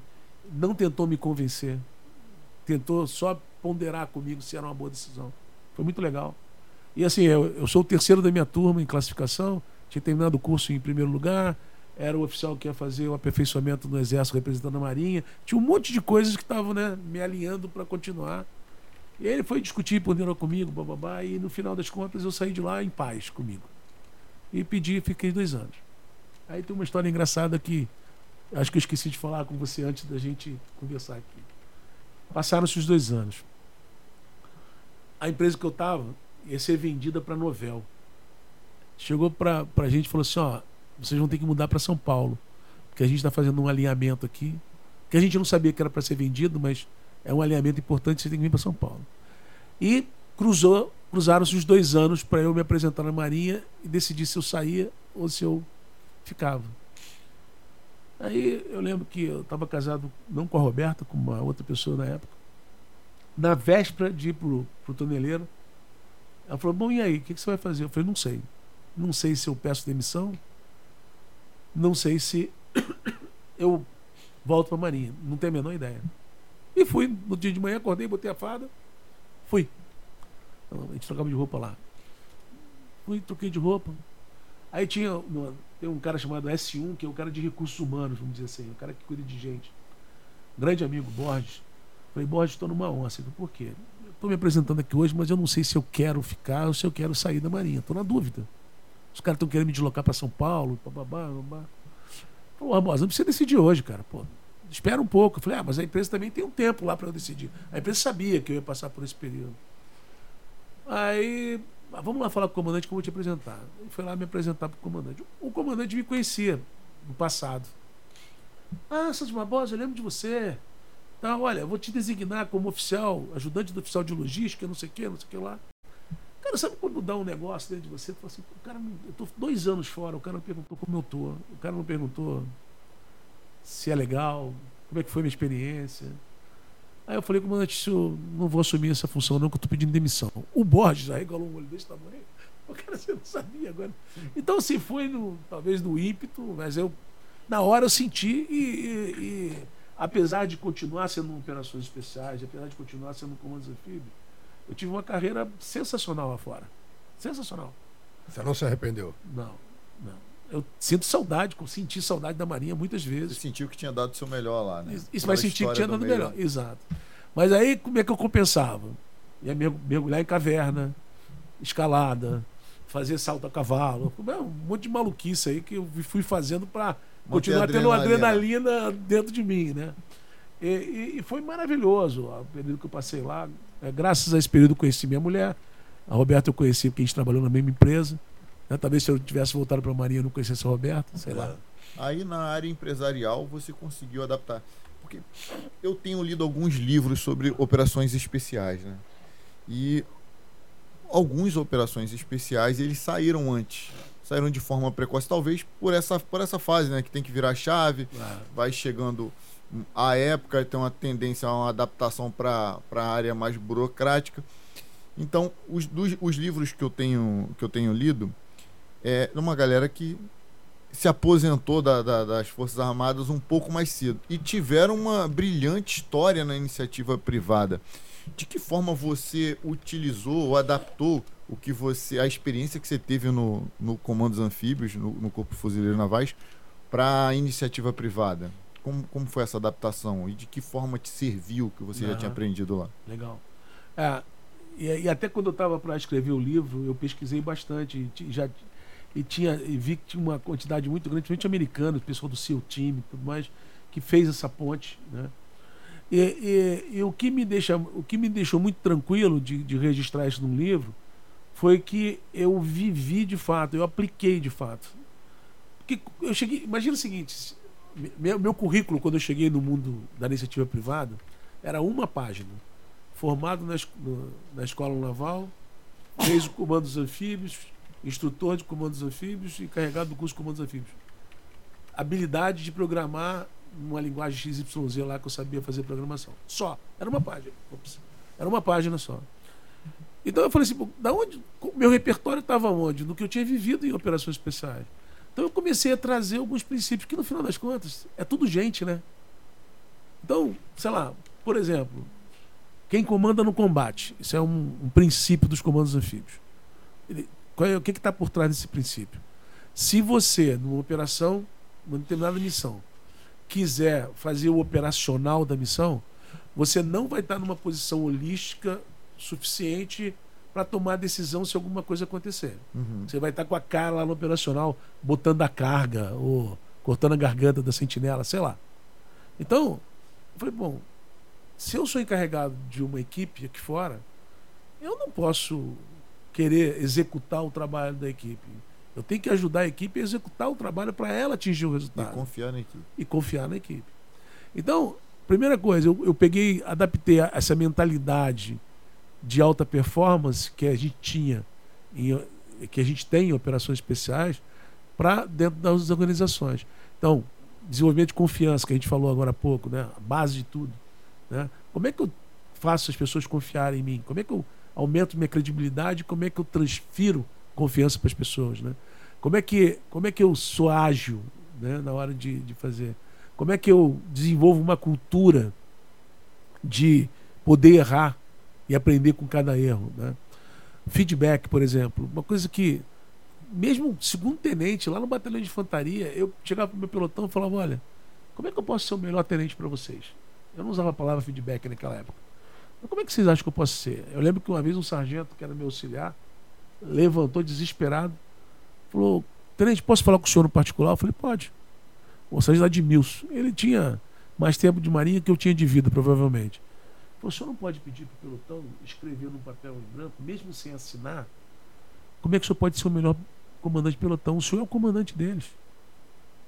Eu falei, Edmilson, eu posso fazer, vou fazer e você vai escrever. Porque eu quero ser o melhor para eles. Isso desenvolveu um ambiente. Nós éramos o melhor pelotão do batalhão Riachuelo naquela época. E o comandante do batalhão falava isso abertamente. Porque os caras tinham uma confiança muito grande entre a gente. Então eu, eu comecei a pegar essas coisas que eu tinha aprendido lá e, e comecei a trazer para dentro do meu dia a dia, dentro das empresas. Né? E foi dando certo. E, foi dando... e de novo, eu acho que fazer o melhor que você pode fazer hoje é a melhor saída. Mas não fica pensando lá na frente, cara. A, a, minha, meu apelido, eu tenho vários apelidos na turma. Um é Zaqueu, porque eu cantava na missa lá a música do Zaqueu. E a outra é, é Boi, cabeça de boi, cara de boi. Porque eu, eu sempre fui um cara de, de fazer o que eu podia fazer de melhor naquele dia. Ah, o amanhã, vamos ver. É consequência do que eu fizer hoje. Sempre vai ser. Então, se eu me empenhar hoje, vou ter uma vida melhor lá. Foi assim que foi transformando as coisas. Você é o autor do livro Alta Performance dos Comandos Anfíbios. É isso. Né?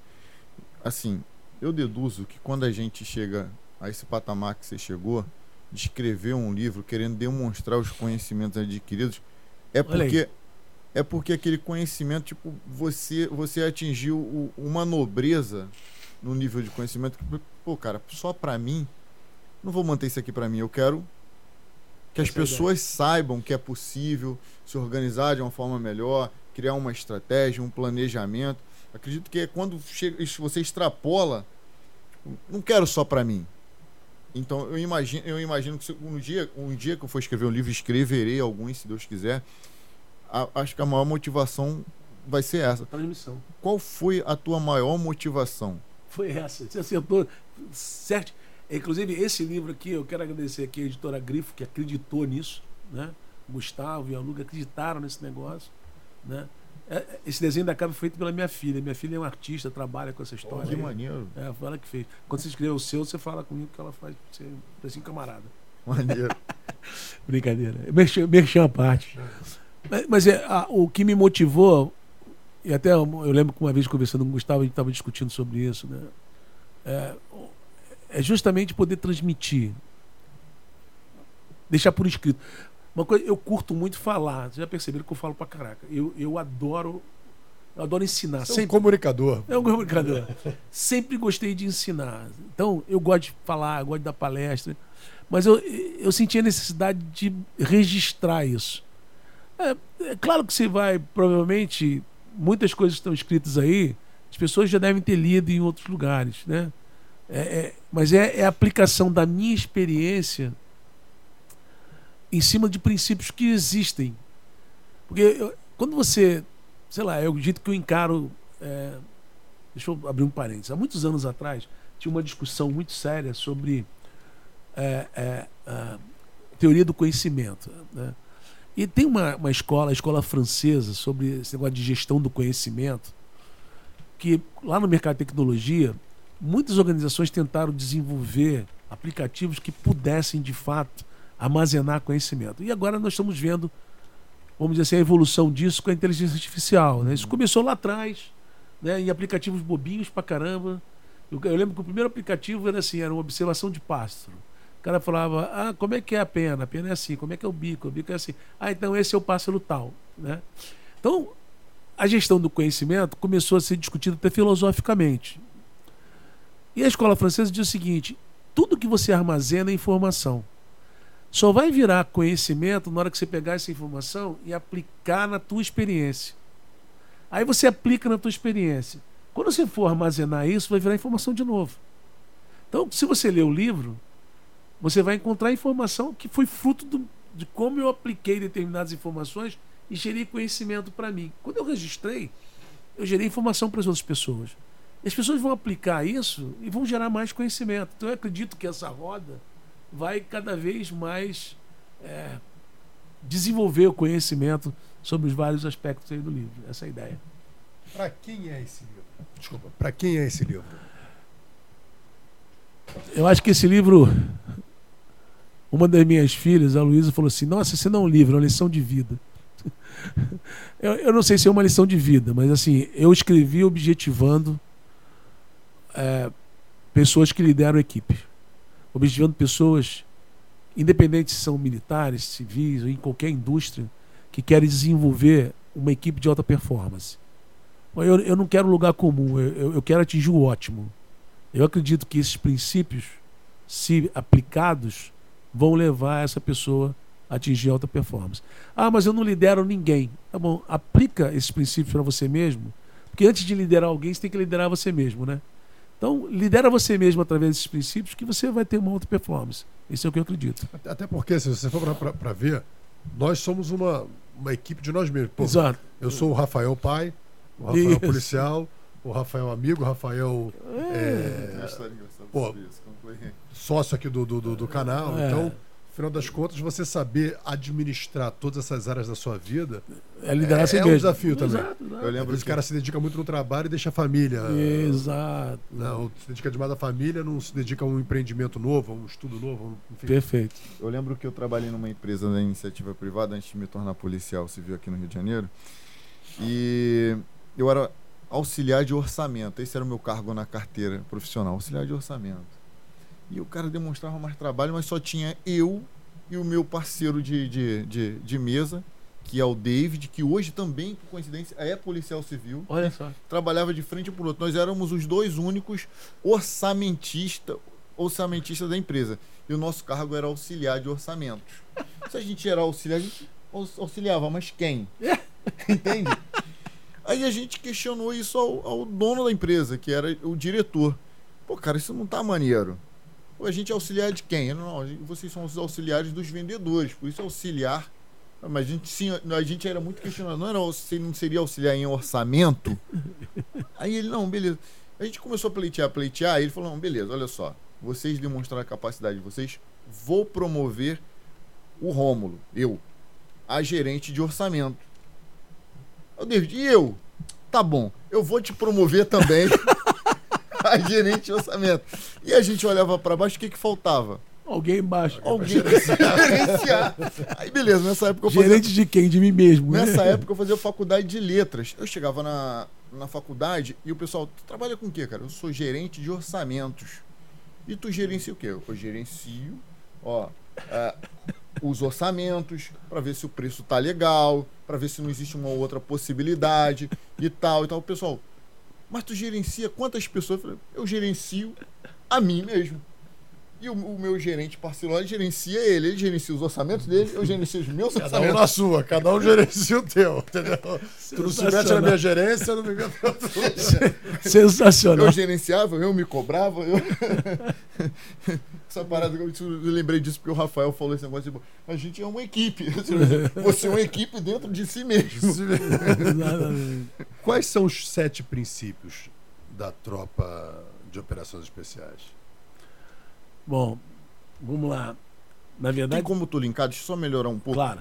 Quais são os sete princípios e de que forma você consegue aplicar nas instituições privadas? Caramba. Sem vai- dar spoiler do livro. Sem dar spoiler ali. Então vamos lá. Vamos, vamos- posso pegar alguns? Claro. A gente logo, tá bom. Claro. Fala Então- os sete, aí tu fala alguns. Que- alguns. Tá. Então, a, a gente fala. Primeiro, aprenda a suportar o desconforto e a fadiga sem queixar-se. Seja moderado nas suas necessidades. Né? Deixa eu anotar isso aí que eu vou. Anota, anota. Compra um livro, irmão. Parece um monte de vaca. É, é, vamos lá. Arma suja não faz fogo. Quem comanda não combate. Existem três coisas que podem matar o combatente: excesso de vibração, incompetência e medo. Mais um, não deixamos ninguém para trás. Como é que a gente linka esse negócio todo? Eu queria escolher alguns aqui que eu acho interessante. Três coisas matam um combatente. Eu acho que é, é, é curioso isso, porque tem uma conexão muito forte. Né? O excesso de vibração, a incompetência e o medo. Então, se você pensar na iniciativa privada, né, o que que, como é que a gente faz o paralelo disso? A empolgação desnecessária são tomadas de decisões que muitas vezes o executivo faz sem parar para pensar. Eu, vou dar um exemplo que, que, que até você sabendo do princípio você pode cometer erro. Eu, em determinado momento, presidi uma, uma empresa que foi o primeiro distribuidor da Apple aqui no Brasil. Nós abrimos a distribuição. A Apple não tinha um distribuidor aqui e nós fomos o primeiro distribuidor. E essa empresa era uma empresa que ela fazia venda de valor agregado. Então ela distribuía coisas de tecnologia, mas sempre agregava serviço nessas coisas. E a gente tinha uma lucratividade bem significativa. Com a chegada da Apple, eu comecei a perceber que tinha um filão lá dos acessórios, né, que são commodities, que são coisas baratas, que não dá para agregar valor, né? Commodity é uma caneta, né? O que é capinha de celular? Essas coisinhas que não adianta você. Você não vai conseguir fazer isso ser, ter mais valor agregado, né? Eu falei, não, mas eu vou explorar esse negócio. E aí a empolgação desnecessária. Eu me empolguei com aquela linha de produtos, que me apaixonei pela de produtos e quis trazer tudo. Resultado, tive um prejuízo absurdo na, na, na empresa, porque esse bagulho não tinha margem suficiente ele só era compensado pela quantidade, pelo volume de vendas. E eu não consegui vender o suficiente. Então, eu acabei deixando me levar pela empolgação desnecessária. Né? Medo. É, isso é uma outra coisa que muitas vezes acontece, especialmente hoje. Os, os, os controles estão tão, estão tão fortes em cima das organizações, e, está, e, e isso está certo, precisa ter controle, claro, para ninguém fazer bobagem, mas às vezes se impede o cara de tomar uma decisão. E hoje você tem que tomar decisão. Né? A, a, a decisão ela, ela, é, ela é inerente da função de liderança. Né? Só que a decisão você tem que estar ponderada. Então eu costumo dizer que uma sigla que a gente usa na, na, na selva, que é ESAON, estacione, sente-se, alimente, oriente e navega. Está perdido na selva? Estacione, sente-se, relaxa, oriente-se, coma alguma coisa e navegue. Para você tomar decisão, você tem que fazer a mesma coisa. Para. Não deixa a primeira decisão que vem na tua cabeça e. O Ricardo Sendler, que é um cara que eu já li muito dele, e tem um livro que chama Virando a Própria Mesa, muito legal, antigo pra caramba. Ele falava assim: às vezes, não tomar decisão é uma decisão. Para, espera, estaciona, senta, relaxa. Né? Alimente-se da opinião dos outros, chama a tua equipe, discute com ela. Né? Depois toma a decisão. Né? Então, é, é, você conjugar a coragem para tomar a decisão, mas por uma, uma decisão equilibrada e ponderada. Sem deixar com que o teu cérebro reptiliano pule na frente e comece a tomar decisão baseada nos teus roteiros, nos teus enredos, nos teus paradigmas. E, e, e, finalmente a incompetência. Acho que a incompetência é, né, é, é um negócio que destrói qualquer executivo. Você precisa conhecer bem os seus números, você precisa conhecer bem o seu negócio, você precisa entender como é que a sua equipe contribui para o propósito maior da organização. Né? Como é que. Como é que. Isso é uma coisa legal. É, acho que tem três perguntas que são muito interessantes. Qual é o, o propósito da minha organização? Do meu chefe imediato? Qual é o porquê dele? Né? Qual é o porquê da minha equipe? E a terceira é: cada membro da minha equipe sabe responder as duas primeiras perguntas? Porque isso é uma coisa que a gente presencia muito. Muitas vezes o cara está trabalhando e não sabe por que, que ele está trabalhando. Ah, eu faço orçamento. Por que, que você faz orçamento? Por que, que é importante fazer orçamento? E, e você saber o valor do seu trabalho é, é de fato, um, um, um direcionador de engajamento muito alto. Então, eu me sinto engajado, eu estou disposto, me sinto inspirado quando eu sei por que, que eu estou preenchendo essa planilha. Por que, que eu estou fazendo esse trabalho chato pra caramba? Porque eu sei como é que isso contribui com a missão da, da minha organização. Né? Então, é, são exemplos de depara que a gente utilizou aí né, dos princípios com isso. É isso aí. Qual, qual outro princípio que você falou que eu achei? Teve uns que eu achei interessante. Você falou um outro do. É, esse é o que mata o combatente. Quem, quem comanda, quem combate no, Quem comanda no combate? Quem comanda no combate. Quem já falou um pouquinho. Arma suja não faz fogo? Arma, suja, não, faz, faz fogo. Não, é, é, é, tem até um complemento que eu não usei no livro, né? Tinha um outro pedaço que era arma não faz fogo e facão sem corte enferrujado não corta massa e faz calo. Mas eu, esse arma não faz fogo é, era uma das coisas que você incute na cabeça do aluno vocês sabem disso, o cara de operações especiais ele está infiltrado o tempo todo atrás das inimigas, sem ele não tem uma linha logística para suportá-lo. Então ele precisa ser completamente independente de qualquer linha logística. Então uma das coisas fundamentais é a manutenção do, do armamento dele. Então o que, que a gente faz? Eu vou contar um detalhe aqui que hoje o Castilho me ensinou que eu não sabia. Aqueles é, é, dois colegas que morreram lá foram encontrados com os fuzis. Eles não abandonaram o fuzil, ainda, ainda correndo risco de vida. Então o que, que a gente incutia na cabeça do aluno? Cara, você tem que ter teu fuzil limpo, funcionando. Você pode passar no lamaçal, você pode fazer o que for. Antes de cuidar de você, a primeira coisa que você tem que fazer é limpar teu fuzil e deixar ele pronto para ação. Então a gente tinha um cerimonial todo dia de manhã que era fazer a inspeção no equipamento do aluno. E o aluno era barbarizado se ele tivesse alguma coisa suja ali. Né? Então, a, a conexão que eu fiz com o civil é o seguinte: você precisa, como líder, possibilitar, incentivar, criar as condições necessárias para que a, o armamento esteja pronto para o tiro. O que, que é o armamento? É a capacidade profissional de cada membro da tua equipe. Então você tem cuidar do desenvolvimento das pessoas.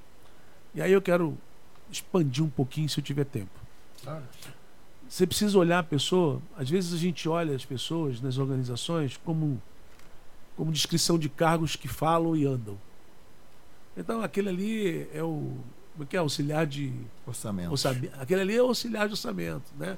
Aquele ali. Não, aquele ali não é auxiliar de ferramenta. Aquele ali é o Rodolfo. Né? Ele tem necessidades de alimentar a mente dele, de alimentar o físico dele, de alimentar o coração dele, de alimentar o espírito dele.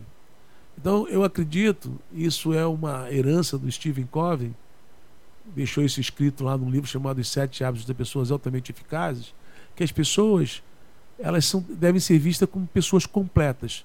Eu tenho necessidades mentais, preciso saber, preciso conhecer, preciso me desenvolver minha mente. Eu preciso ter minhas necessidades físicas atendidas. Eu preciso ter minhas necessidades emocionais atendidas. Eu preciso ter relações. Né? E eu preciso ter propósito, eu preciso ter consciência. Para que, que eu estou aqui? Né? O que, que eu quero deixar nessa vida? Então, se eu lidero alguém olhando para essa pessoa completa, com essas quatro dimensões, e eu cuido para que ela possa desenvolver essas quatro dimensões, com certeza eu vou conseguir um nível de engajamento uma dedicação, vou conseguir inspirar essa pessoa né, muito mais fortemente do que só der um aumento para ela.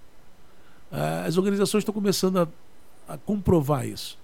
Você chega lá, o, o auxiliar de orçamento fala assim: Pô, chefe, eu quero ir embora porque eu recebi uma oferta de 200 reais a mais do que eu recebo aqui. E o cara vai. Né? E as empresas começaram a perceber que, mesmo que ela dê um aumento de 200 reais, daqui a pouco vai aparecer uma oportunidade com 500 reais a mais e o cara vai. Tá? Então, você precisa cuidar da pessoa para que o, o, propósito da tua organização converse com o propósito dela e ela se sinta comprometida. E é, e é isso que nós vemos hoje na, nas, nas Forças Armadas, na polícia.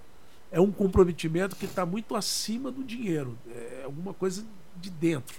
Né? Isso, tá, na minha opinião, está associado a essa forma de enxergar as pessoas de um jeito uhum. completo. Quer ver uma coisa assim? Eu, eu, eu acho que existe uma, uma mentalidade que eu, que eu vejo que algumas, algumas, algumas empresas já têm adotado, né? Que o seu colaborador, o seu empregado, ele é seu primeiro cliente.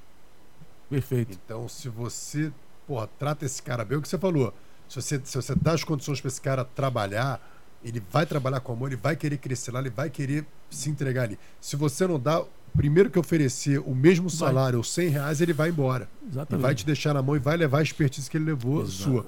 E uma outra coisa também é um conselho para quem está quem tá procurando emprego, que é o seguinte: da mesma forma, é porque o problema assim, não é tão fácil assim, porque quem está procurando emprego está com uma necessidade, está num estado de necessidade diferente.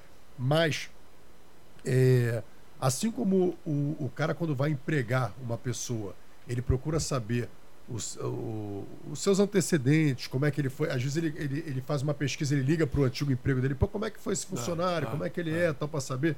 Cara, é sempre bom, antes de você trabalhar com o cara, conhecer também quem é esse patrão. Porque esse cara pode acabar com a tua vida, acabar com a tua saúde mental. Com... Então, às vezes, a gente vai naquela necessidade, pô, meu irmão, tô no perrengue aqui, eu vou pegar esse trabalho aqui mesmo. E você acaba se deparando com, com um empregador, né? Porra, o cara que vai realmente acabar com a tua vida. Tempos modernos, um empregador tóxico. Um empregador tóxico. um empregador tóxico. Não, o cara vai te explorar, vai te sacanear, vai Sem descumprir empatia. a palavra. Vai descumprir, porque às vezes você faz acordos. Existe um um contrato, mas existem acordos verbais aqui, o cara vai descumprir. Sem e quando contar- descumprir, vai te deixar numa situação É. difícil. Então, Sem contar que o cara pode ser corrupto, né? Eu conheço casos vai te de. meter numa cana ainda, né? É, eu conheço casos de pessoas que deixaram, que foram para uma outra empresa com uma série de condi uma condição muito melhor e três meses depois pediram demissão porque tinha corrupção deslavada dentro da organização e aquela pessoa não coaduna com, com, com a corrupção e falou não, eu vou embora, né? Então é, tem, tem que ter essa preocupação. Você É bom ligar para procurar o que, que- quem já trabalhou ali. É, aí, como é que é o cara? desse É, é isso aí, é importante. Eu fiz o caminho inverso, né? Você estava na, na- no, no- no- no serviço público e saiu para a iniciativa privada. Eu estava na iniciativa E foi para privada. os públicos. Eu tenho muita gratidão a, a quem me ofereceu oportunidade na época. Mas talvez ele não tenha lido o teu livro, até porque ele não existia. E eu falei, meu irmão, tô fora. Vou passar num concurso público e fui eu embora, foi o David embora. Então, o, Ficou Você- sem gerente de, de, de orçamento. gerente de orçamento. Porque, pô, a gente era gerente de, de, de nós mesmos. Mas uma coisa assim, Alexandre, você, esse livro, ele, ele, ele na verdade, ele direciona a mentalidade, né? Do, do, do líder. E na empresa, uma empresa, um empreendimento, a gente sempre. Existem duas situações, que é o sucesso e o fracasso. O que, que determina um e outro?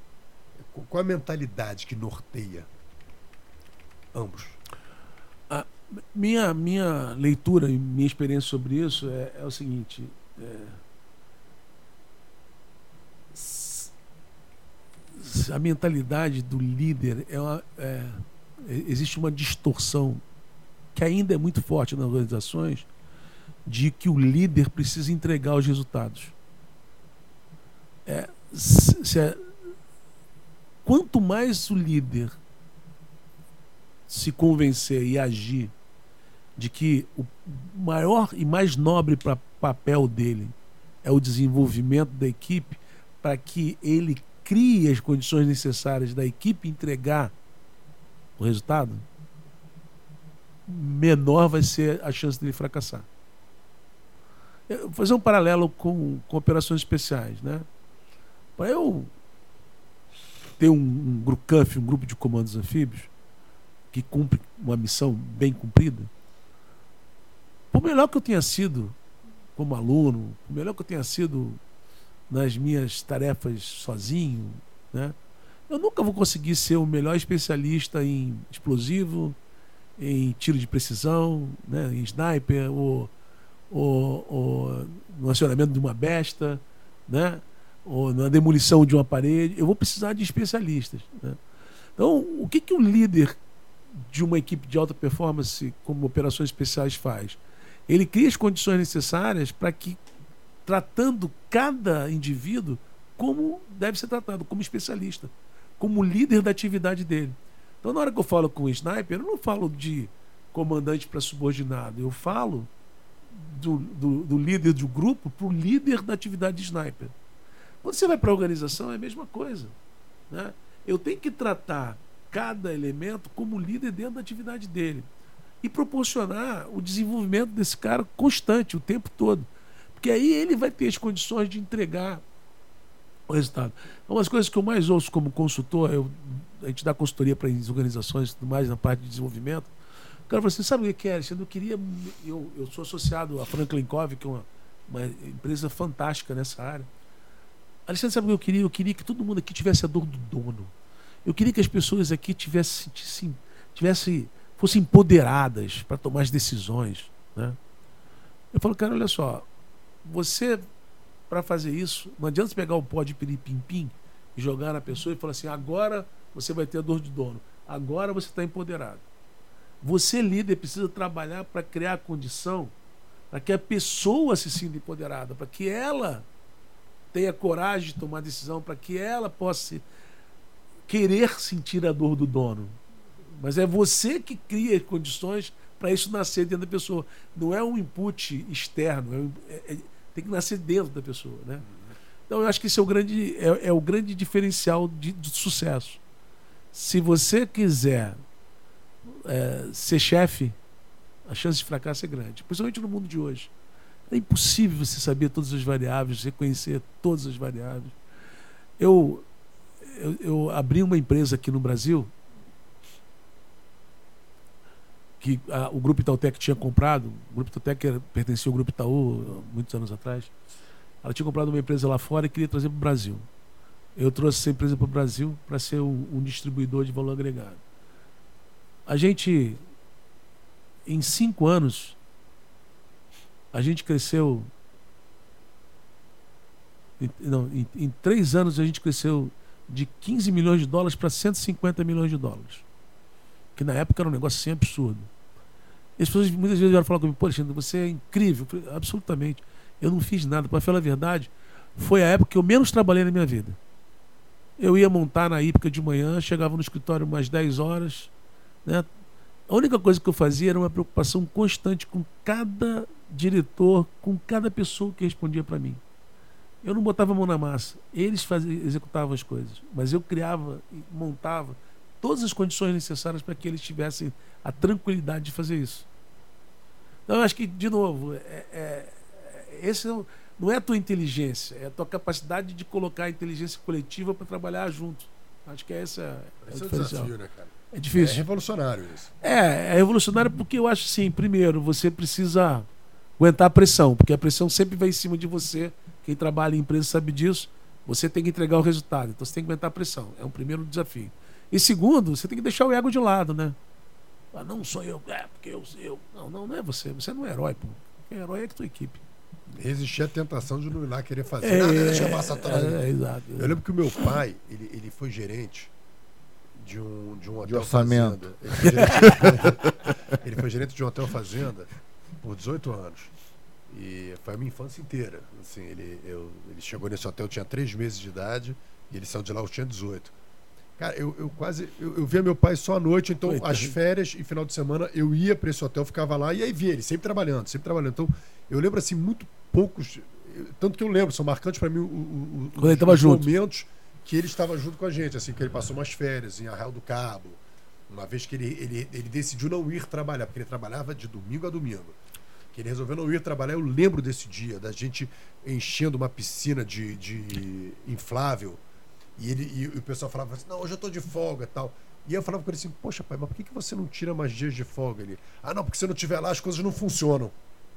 Então na cabeça dele, assim, apesar dele, dele ser um, um líder querido, é, tal, era aquela maneira antiga, de liderar. É, né? Ele tinha que estar tá lá fazendo, senão as coisas não funcionavam. Ele não confiava. O olho do dono é que engorda o gado. É, esse tipo de coisa. É, mas ele era gerente, ele não era o dono. Mas ele estava substituindo. O dono, o botou mas, mas assim, era, era, uma forma diferente. Ele, ele achava que ele precisava estar Está presente para as ah. coisas funcionarem. Então ah. ele não tinha essa cabeça de, não, bicho, eu tenho que criar condições para que a coisa funcione sozinho. Entendeu? Tem, tem um livro de uma, de, uma, de uma mulher que foi executiva da Oracle, Liz Wiseman, que chama Multiplicadores, e ela fala sobre isso. O, o líder multiplicador, ela chama de líder multiplicador, é esse líder que multiplica a inteligência das pessoas e traz a inteligência coletiva para contribuir com o resultado. ela, ela fala que tem que desenvolver alguns comportamentos. Um deles é não dar as respostas. Isso é um negócio complicado. Você estava falando, é um desafio. É um desafio. A gente sempre foi treinado para dar resposta. Na escola, né? em qualquer lugar. Como é que faz isso? Como é que faz aquilo? Resolve esse problema. Você está treinado para dar respostas. Quando você quer desenvolver equipe, se você der resposta, você mata o desenvolvimento da equipe. Porque ele sempre vai esperar a tua resposta. Ele não vai conseguir conectar os pontos para achar a solução. Da mesma forma como quando eu passo à frente da equipe, eu trabalhei numa empresa respondia para uma determinada vice-presidente nessa empresa. Eu vou poupar os nomes aqui. É, é, adoro a empresa, mas foi uma experiência ruim. Que começou -se a criar um estigma de que o líder era quem ia fechar o contrato. Então o que acontecia? Final de trimestre, perrengue, pô, não está chegando no número. Então vai lá, líder, e fecha. Aí o líder ia lá, usava o crachá, falava com o cliente, dava uma condição absurda que só ele podia dar, porque tinha autonomia para dar, e fechava o negócio. O que, que, que gritava no ouvido da equipe? Vocês são incompetentes. Se eu não vier aqui e fechar, você não faz nada sem mim. Então você. É uma... segurança, né? Pô, cara, sabe aí que começou a desenvolver? Ó, vamos ter que fechar. Ah, tudo bem. Fulano vai lá e fecha. Pô. Se fechar, beleza, eu ganho bônus. Se não fechar, é. ele que não fechou. Né? Então, Bom, Tem uma pergunta aqui do, do Júlio César Lee. Ele falou assim: pede para o ilustre convidado comentar sobre o conceito de liderança e sistemática de logística em combate sobre a ótica dos grandes almirantes comandos. Almirante. Porra. Eikfur. Eikfuri. Eikfuri. Eikfuri. E Almirante Stingelin. Stingelin. São ícones na, na, na área de comandos anfíbios. Eu vou ficar devendo essa resposta para você, porque eu já me afastei há muito tempo e não vou conseguir te responder, mas eu quero reconhecer a presença desses dois almirantes que ele colocou aí, porque são realmente ícones na minha época, eram são bem mais antigos do que a gente. E quando a gente chegou em operações especiais, esses caras eram os, sabe aquelas referências que você dá, né? Mas a, a, a, a gente até comentou rapidamente aqui um pedaço disso, porque o maior, um dos maiores problemas de operações especiais é justamente o, o, a logística, né? Como é que eu mantenho os caras com munição, com ração, com mantimento lá enfiado em algum outro lugar, né? É, não vou conseguir te responder. Você mesmo se arrebentou naquela história lá do, do então, da Amazônia. Né? Exatamente. Né? É, é, difícil, né? É um desafio, né? Hoje em dia tem muita tecnologia que está ajudando bastante. Eu tava recebi um vídeo lá do Batalhão de Operações Especiais do comandante a história me passou um vídeo muito bacana lá de, de, de uma, uma, missão que foram fazer em Furnas esse ano, onde eles estão conseguindo pô, fazer. Gente, um negócio muito. Parece bobo de falar isso, mas o cara fazer um salto noturno, lançando uma EDPN para a equipe de paraquedas chegar no mesmo lugar que a EDPN foi lançada. Inflar a EDPN e sair motorizado para a missão Parece bobo, mas, cara, é muita tecnologia, é muito adestramento, é muito procedimento, né? É um negócio violentíssimo. Quem vê de fora acha que é ah, naturalmente. Tranquilo, é fácil. Vai, vai acontecer naturalmente. É fácil, é fácil. Rafael, é. vamos chamar o chat para a gente ver como a galera interagiu com, conosco. A gente vai chamar primeiro o, as mensagens deixadas pelo nosso clube de membro. Seja membro do canal, faça parte da história do Fala Guerreiro Cash. É, vira e mexe a gente enfrenta dificuldades por conta dessa plataforma que, que transmitimos. Essa é uma nova realidade de conteúdo do Fala Guerreiro, porque não basta apenas trazermos história. A gente quer trazer conteúdo que agrega para a tua vida pessoal. Então, se acostume com isso, nós continuaremos trazendo policiais civis e militares à medida em que as instituições liberem esses policiais para participar conosco. Temos tido uma grande dificuldade junto às próprias instituições na liberação dos policiais por conta de, de episódios, na verdade, por conta de censura mesmo. Parece que os policiais não, não têm o direito de falar e por conta de declarações de alguns, toda, toda a classe policial tem sido punida. Eu não digo que é, concordo com isso, é a expressão do policial. Se ele quer falar aquilo, que ele, que, que ele fale.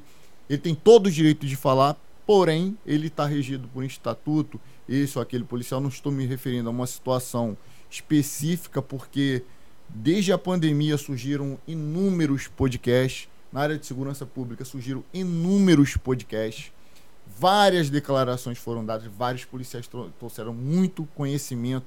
Antes, separado da sociedade, você, como sociedade, você não sabia o que acontecia no front. Passou a saber a partir dos podcasts policiais, porque bravos policiais foram ali e contaram. Eles contaram da forma certa ou da forma errada, isso diz respeito à pessoa dele. Ele sabia, como policial, da legislação a qual nós nos sujeitamos. Então, eles é, assumiram essa responsabilidade. Mas daí, calar o policial, a calar, né? calar a categoria inteira por isso, é. se aquele policial cometeu crime nas suas declarações, que ele seja fiscalizado e responda na forma da lei com todo o direito à, à sua ampla defesa, né? Todo o direito à sua ampla defesa e o seu contraditório. Porque tem policiais que estão sendo punidos por conta de opinião política. Ele não deu declaração como policial, ele deu declaração como cidadão e está sendo, eh, está sendo punido, perseguido. Pera aí também, né? Então isso tem feito o Fala Guerreiro Cast é, rever alguns posicionamentos, porque a gente não quer colocar aqui um colega na nossa frente para amanhã ou depois ele ser punido por conta de uma declaração que ele deu que nada tinha de crime. Isso nós não queremos aqui no nosso programa. A gente não quer esse peso, essa carga, esse karma, como você queira chamar. A gente não quer isso sobre a gente. Porque isso foge ao controle de quem está aqui apresentando. Foge ao controle dos, dos donos do podcast. Porque, na minha opinião, os donos do podcast aqui são vocês. Sem vocês, isso aqui não funciona. Então, participe conosco ajudando, seja membro desse canal, participe com um superchat, ajude esse canal. Porque várias vezes eu e o Rafael estou abrindo isso para você porque você é íntimo nosso. Você assiste isso aqui duas horas, três horas, assiste os cortes, você precisa saber disso. Várias vezes nós pensamos em tirar o canal do ar. Tipo, vale a pena, Brasil, essa guerra? Porque a gente vive a, a, a, era da guerra da informação. Né? A polícia, a polícia civil, a polícia militar de todos os estados, desde 1808, com o surgimento da primeira polícia civil, que por acaso foi a Polícia Civil do Estado do Rio de Janeiro, a única verdade sobre as, as operações policiais era a verdade, a verdade entregue pela mídia. Surgiu a internet. A internet é muito boa, desde que muito bem utilizada. E com os podcasts policiais surgiram ali a partir de 2019, 2020, os policiais começaram a falar e você passou a ter acesso à verdade de verdade. Tanto que são milhões pessoas que estão milhões de pessoas que estão dispostas a ver e rever o vi, aqueles vídeos daqueles policiais contando relato da verdade. O que, que eles enfrentaram naqueles becos e vielas, nas favelas, o que enfrentam. Só que aí, aí a gente não pode trazer os caras. Porque a gente corre o risco do canal sair do ar, do policial ser cancelado, pior, do policial perder o seu emprego, do policial sofrer restrições e perder toda a sua honra. Acho que não existe nada pior para um combatente do que perder a honra. Pode tirar o dinheiro, a casa, pode tirar o prestígio.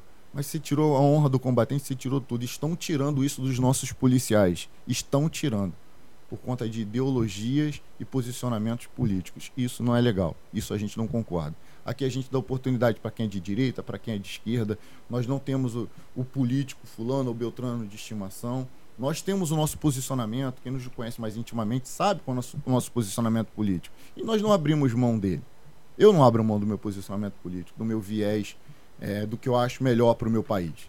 Se outra hora mudar, coisa que eu acho meio difícil, eu vou mudar. Se for melhor para o meu país, eu vou mudar. Mas a censura nunca foi legal. E as pessoas que foram contra a censura algum tempo atrás parecem ser essas pessoas as interessadas na censura. Então, Fala Guerreiro tá virando um pouco a chave, tá trazendo pessoas como o, o Alexandre, que, meu irmão, tem um conhecimento no combate, mas também tem um conhecimento útil para a tua vida, para aplicação imediata na tua vida, que vai te mudar como, como pai de família, gestor de uma família, como gestor de uma empresa, como gestor de um grupo de empregados.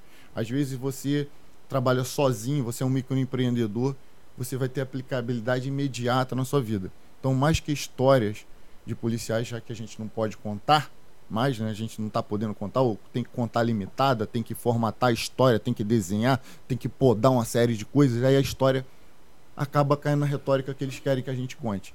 Então a gente não. A gente é polícia, a gente não tem um linguajar bonitinho porque o que a gente enfrenta todo dia não é bonito. O que a gente enfrenta todo dia não é bonito. Se eu fosse contar metade das histórias verdadeiras que eu vi, eu certamente já teria sido cancelado. Instagram, WhatsApp, já estaria respondendo uma série de processos, então prefiro não falar. Por conta disso aí, a gente está virando um pouco a chave. A gente, você vai ver cada vez mais pessoas gabaritadas, como o Alexandre, e a gente quer ver um, uma série de outros aí, às vezes pessoas que não atuam na segurança pública, mas tem muito a te entregar e de certa forma são guerreiros também. Rafael. Vamos lá, vamos pro chat. E, assim, e acho que uma coisa legal para falar só para os gestores aqui, é, eu acho que os podcasts têm aproximado muito a polícia da população. Então a gente sempre falou sobre polícia de proximidade, né? E aí ficar achando que, ah, não, polícia de proximidade, então vou botar o polícia para trocar o pneu do, do, do carro, trocar o pneu furado, vamos botar a polícia para dar a mão, para atravessar a veinha do, do, do sinal. então, assim, acho que nada aproxima mais a polícia do que as pessoas poderem conhecer o ser humano por trás da farda, por trás do distintivo. Então, claro. eu acho que esse é uma. Eu tô, super concordo com o Rômulo. O fato de eventualmente um ter falado uma bobagem ou outra não, não justifica você impedir que todos os policiais possam contar a sua história e se aproximar da, do grande público. Sem né? querer me estender muito, cara, mas proibir o policial de falar sobre a sua atividade é proibir o engenheiro de ter orgulho de uma grande construção que ele fez, de ter orgulho de uma grande ponte que ele fez. O policial sabe fazer isso, ele sabe combater vida, o né, crime. Cara? Tá falando da tua vida, né? É, tá falando da tua vida, da tua realidade profissional. A tua realidade é. profissional faz parte da tua vida. Se, se tu não pode falar sobre isso, tu perde o prazer disso. É. A gente costuma dizer que o policial, o policial mais novo, o policial com um ano, se a gente sentar para conversar, a gente tem assunto o dia inteiro. E cada um vai querer contar a sua história, porque são muitas histórias. A gente, vê, a gente vive isso, porque a gente idealizou trabalhar com isso. E a gente não pode falar sobre isso, a gente morre aos poucos. É. é muita história sem contar as mentiras. Pô. Então, pô, ainda tem mais isso. Fora as que a gente inventa. Vamos ao jogar ali. É, Luiz Paulo Amorim Martins, meu pai. Boa noite, Rafael Olha aí, Rômulo. Olha aí. É, Rafael Rômulo convidado, mais uma aula. Programa cada dia melhor. Obrigado, paizão. Beijão aí, tá um sempre com a gente. abraço, Luiz Paulo. Ana Paula de Lima Morgado, boa noite, guerreiros. Grande Aninha, sempre com a gente. Michel Dave, David. Michel está estudando para o Ministério Público. É, boa noite, campeões, já compartilhando. É, já compartilhando aqui. Vamos para cima. Espero um bom programa como sempre. Sou super fã dos senhores. Obrigado, Michel. Obrigado, Michel. Nicolas Barbosa, Adsumos, valeu, grande ah, Nicolas. Adsumos. Ele é policial civil que passou pelo. Pelos normais. Ah, passou, legal. Né? Foi, foi fazer naval, né? É, ele, ele dirige o blindado, pô. É. Paulo Jorge Fernandes, estamos precisando do Comanfo em Brasília. Rapaz. Rapaz. Rafael Lima, esse é fera demais. Conhece o Rafael Lima? Rafael Lima é meu sobrinho, com certeza. É. Ah, Grande Rafa. Obrigado, Rafa. Audrey, essa é a nossa professora lá da Cadepol. Boa noite, guerreiros. Mais um excelente convidado. Assuntos relevantes e interessantes para quem busca conhecimento. Agradeço por mim ao convidado por essa disponibilidade em nos ensinar. Obrigado, Audrey. Obrigado, Audrey. Elton Barcelos, boa noite, guerreiros. Boa noite, grande Elton. Grande Elton, sempre presente.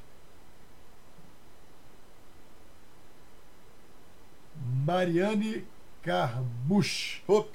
Hop. Hop. Hop, Mariane. Júlio Bonorino. Hop. Senhores, Comanf é sinistro. Cheguei agora e já vi que a entrevista vai ser animal. Valeu, Júlio. Grande abraço, Júlio. Tá sempre com a gente aí também, parceiro. Professor Marcos Jansen, boa noite, amigos. Aqui apostos e preparado para um novo aprendizado. Sempre bom termos visões mais profundas acerca de atividades ligadas à segurança. Abração para vocês e para o ilustre palestrante. Obrigado, Jansen. Posso chegar só um pouquinho? Grande Jansen, nosso professor também. Legal. Professor de tiro. Ah, é? Ele é Aldo, é. Ingrid Carvalho, boa noite, guerreiros. Boa noite, Ingrid. Boa noite. Aline Barbosa. Coraçãozinho. Minha irmã. Sua irmã.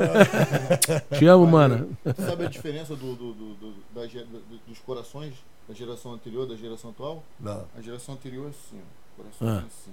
A geração atual é assim, ó. Tô certo ou tô errado, Pedro? Aí, ó. É mesmo? É, é, é.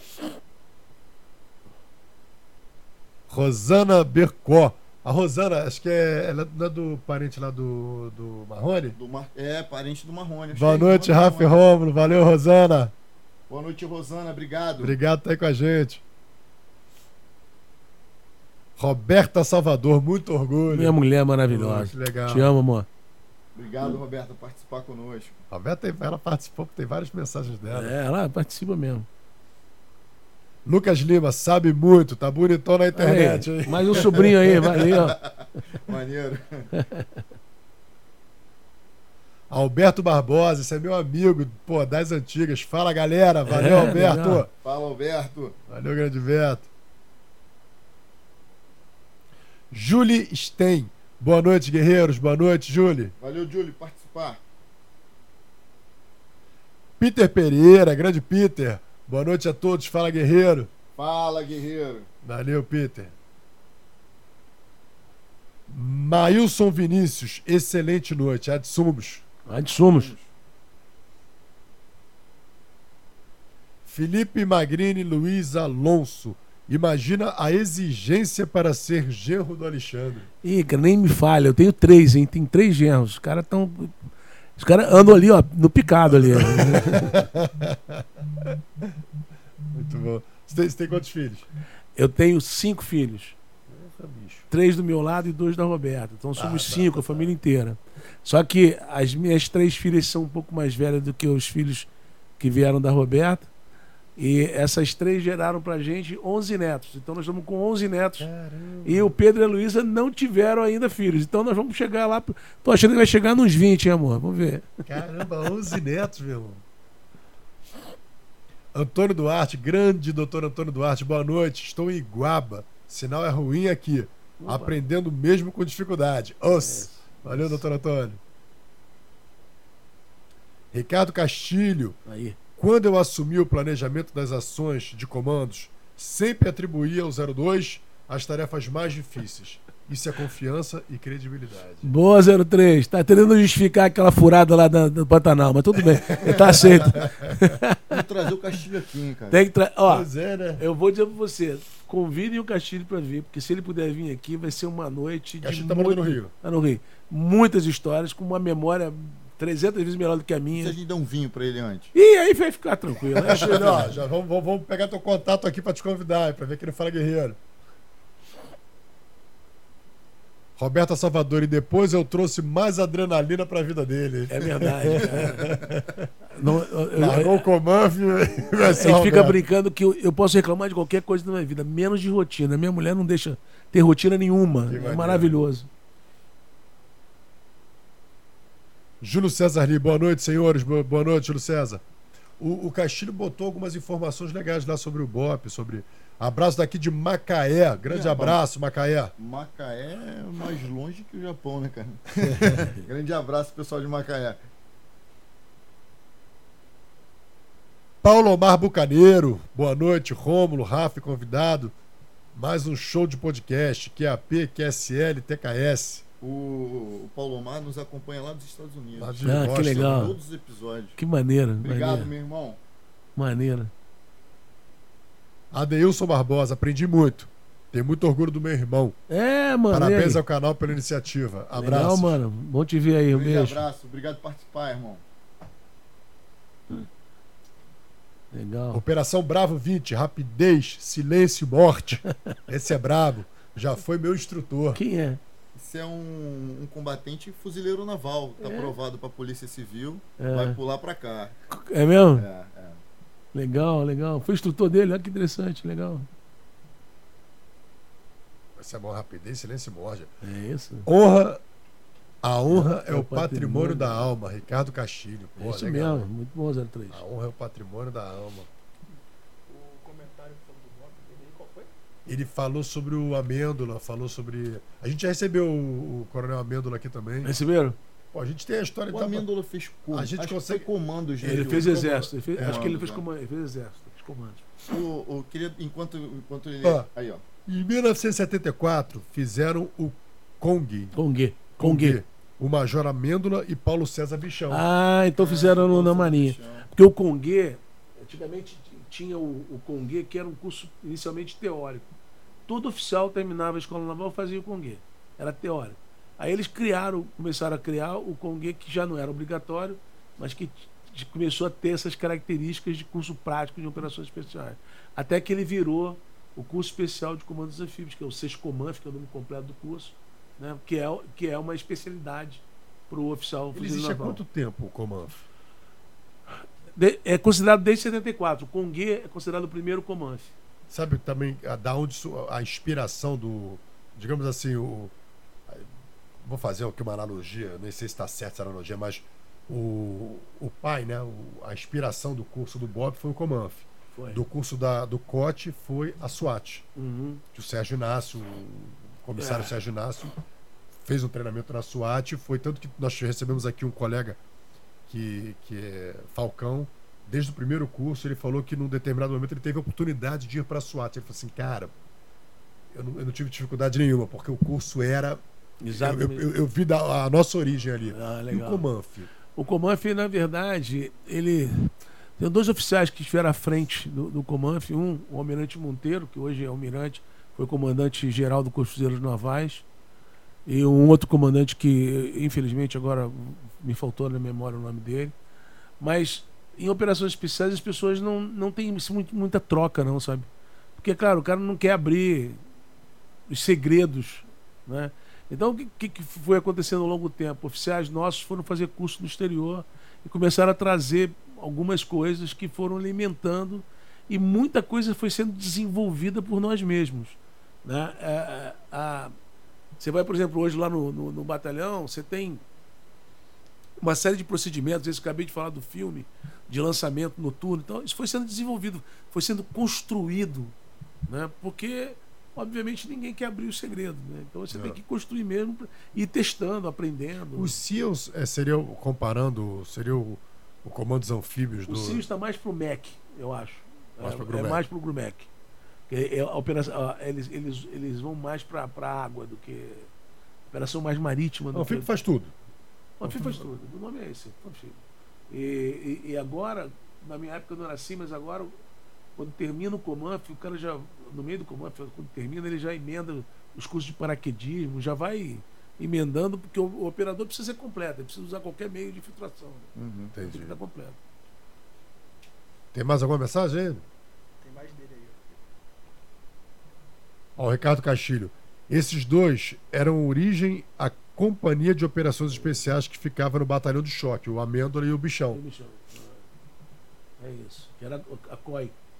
E, em 1986, a PM do Rio enviou para fazer o curso o Camargo. Camargo e o Príncipe. É. Enciclopédia, o Ricardo Castilho. Não, o Castilho é uma Castilho é enciclopédia. enciclopédia. Não, e a gente teve. O, o Príncipe esteve aqui, o. Ah, o príncipe esteve aqui. Teve Príncipe esteve aqui. Que legal, cara. O Coronel Amêndola também esteve aqui. Que maneira, que maneira. Então, assim, realmente, o, o Amêndola que iniciou né, o projeto do BOP e tal, começou. Só que teve um determinado período, aquele período ali, acho que foi do, do governo Brizola, que o Brizola ele, ele interrompeu os cursos Foi. de operações especiais. Então ficou Foi. muitos anos sem ter o curso. Ah, Nesse período foi que o príncipe ele, ele foi pro era no COI, COI, foi pro Comanf, Comanf. fez o curso do Comanf. Quando ele voltou, depois daqueles anos todos, começou a implementar de novo. voltou o curso, ele É. coordenando já com, com, aquela, com aquele know-how, aquela expertise do Comanf. Legal. E aí ele conta. Isso, isso casou, porque assim, aí você vê como que realmente, até os exercícios, né, que você falou do, do desembarcar de, De, de viatura. da viatura andando. É. O Jader foi o primeiro. O Jader fez o primeiro curso sobre, sobre, o- sobre a coordenação dele. Ele falou, porra, é uma loucura, meu irmão. Os caras pulando o carro andando. Eu vou te falar, se junta todos os episódios do, do Fala Guerreiro sobre Comanf, sobre Core, BOP. Tem muito conhecimento Dá sobre pra gente fazer um documentário É, sobre, é sobre legal, a história. é legal, só com depoimento, depoimento das pessoas que É, viveram. exato, que estiveram lá. É, vários, vieram vários da Core aqui. Vieram, É. vieram É. alguns do BOP também.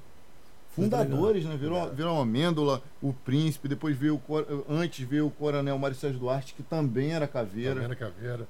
Legal. Temos aqui o Mas olha, Alexandre. Mas Alexandre Barbosa, Fala, meu Rafael. capitão, capitão Alexandre Barbosa, Capitão. capitão, né? É, pô, muito obrigado. Obrigado Muito a obrigado vocês. por essa aula de, de- Teve uma coisa interessante quando você deu a resposta pro Lee, ele falou assim, ó, ele, ele, ele fez um comentário sobre a sua resposta, que falou, olha, vou ficar te devendo essa resposta tal. E ele fez um comentário muito legal. Ele falou aqui, ó, é... cadê, cadê, cadê? Ele falou. É, excelente resposta, humilde e sincera. Obrigado. Isso, na verdade, é que faz. Eu, eu acho assim, a, a referência que eu tenho de liderança, da maior liderança que já pisou nessa, nesse planeta, que realmente dividiu a história da humanidade, ele servia muito mais do que era servido. E, e liderança é servir. Ele, sempre. ele se doava muito mais do que. E ele dava lições de humildade, de humildade diárias, É. mostrando que a força dele, a sabedoria dele não vinha dele, mas vinha do pai. É. Então, assim, eu acho que é, o que você mostrou pra gente aqui foi uma coisa muito interessante. Quando você se conhece, você consegue ser humilde, porque você sabe as suas limitações. Então, o ego ele pode ser tanto positivo como negativo. Tanto você se achar demais como você se achar de menos. Isso é uma demonstração de orgulho, É. né? Então, eu te agradeço muito por essa lição de vida, por compartilhar com a gente uma história de autoridade, poder chegar onde chegou, escrever esse livro, poder ensinar esses princípios foi porque você passou, viveu, sofreu, chorou, sentiu dores, quebrou o calcanhar, viu os perrengues. Na oração do, do, do, do Comandos Anfíbios, eu vi que você se emocionou É, de novo, ainda. porque a paixão ainda Tá, permanece tá ali. ali. Então, pô, muito morre obrigado. Eu Obrigado a vocês. Muito feliz com esse episódio e foi Muito uma lição grato. pra mim. Muito obrigado. Muitíssimo obrigado. Meu amigo, É. isso aqui É. foi a parte, foram os guerreiros que já É participaram. um cerimonial? É. Ah, que legal. Adoro cerimoniais. Isso aqui tem a representação, aqui tem juízes, delegados, tiras, policiais militares, soldado, cabo, sargento, oficiais, tem alguns militares do exército, da marinha agora, acho que você é o primeiro representante da marinha, a exceção de alguns que passaram pela marinha, hoje estão na polícia Aham. também. É, pessoas que somaram o Fala Guerreiro e fazem parte da nossa história. Então, para a gente não esquecer nenhum de vocês, além dos episódios que são legado, é, a gente fez essa caixinha aí. Muito legal isso. Então aí, isso aí funciona, é um ritual. Que no final, você pega a sua moeda, tá vendo que é um Uma formato foi, de contigo, uma foi contigo, né? E o disparo é o que você foi dito, ó. Tá vendo? O disparo é o que você foi dito. Olha só. Já legal. deflagrou.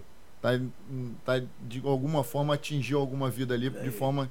Eu não sei se o pessoal tá vendo, tem uma foto minha aqui, uma coisa sensacional, uma coisa mais linda.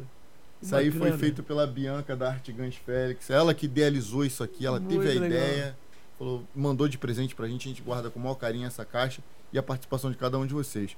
Você- Eu quero que você olhe pra sua câmera aqui, ó. É. Dê tua, dá a tua mensagem. Se- se vira. Joga na câmera dele ali pra ver se vai. Ver se vai. Se abrir, você tá vai aqui. entender o ritual. Dá a Ah. tua mensagem. No É. final você deposita sua, seu cartucho ali. Fala, guerreiro! Dá o grito É. fala guerreiro. É isso aí. Tá bom. Por último, deixa eu te interromper. fala, desculpa. fala. Fala onde o pessoal encontra o teu livro. Ah, sim. No, no- tem dois lugares. No site da, da editora Grifo e também vende na Amazon. Bom, qual o Tá. nome do livro? A alta performance dos comandos anfíbios. Qual a finalidade? A finalidade é você entender como é que você monta uma equipe de alta performance. Bom, agora sim. Agora sim. Esse negócio de última mensagem é complicado, né? Porque você tem a tendência a falar muito, né? Mas eu, é, eu acho que talvez a, a mensagem para ser curta é que a gente possa e, e essa frase é de um autor desconhecido, né? Que diz o seguinte: os idealistas são inquietos com tudo que vive, contra a tendência da argamassa morfa da humanidade. Então acho que que a gente possa sempre ter essa inquietude, porque a inquietude leva a gente ao movimento e o movimento significa progresso, significa avanço, significa desenvolvimento. Né? A- a- o logo da minha empresa, o mote da minha empresa é habilitar o movimento, justamente por isso, porque eu acredito que você não pode se, se acomodar, você tem que expandir tua zona de conforto e estar sempre buscando maiores desafios. Boto aqui. Fala, guerreiro! Boom!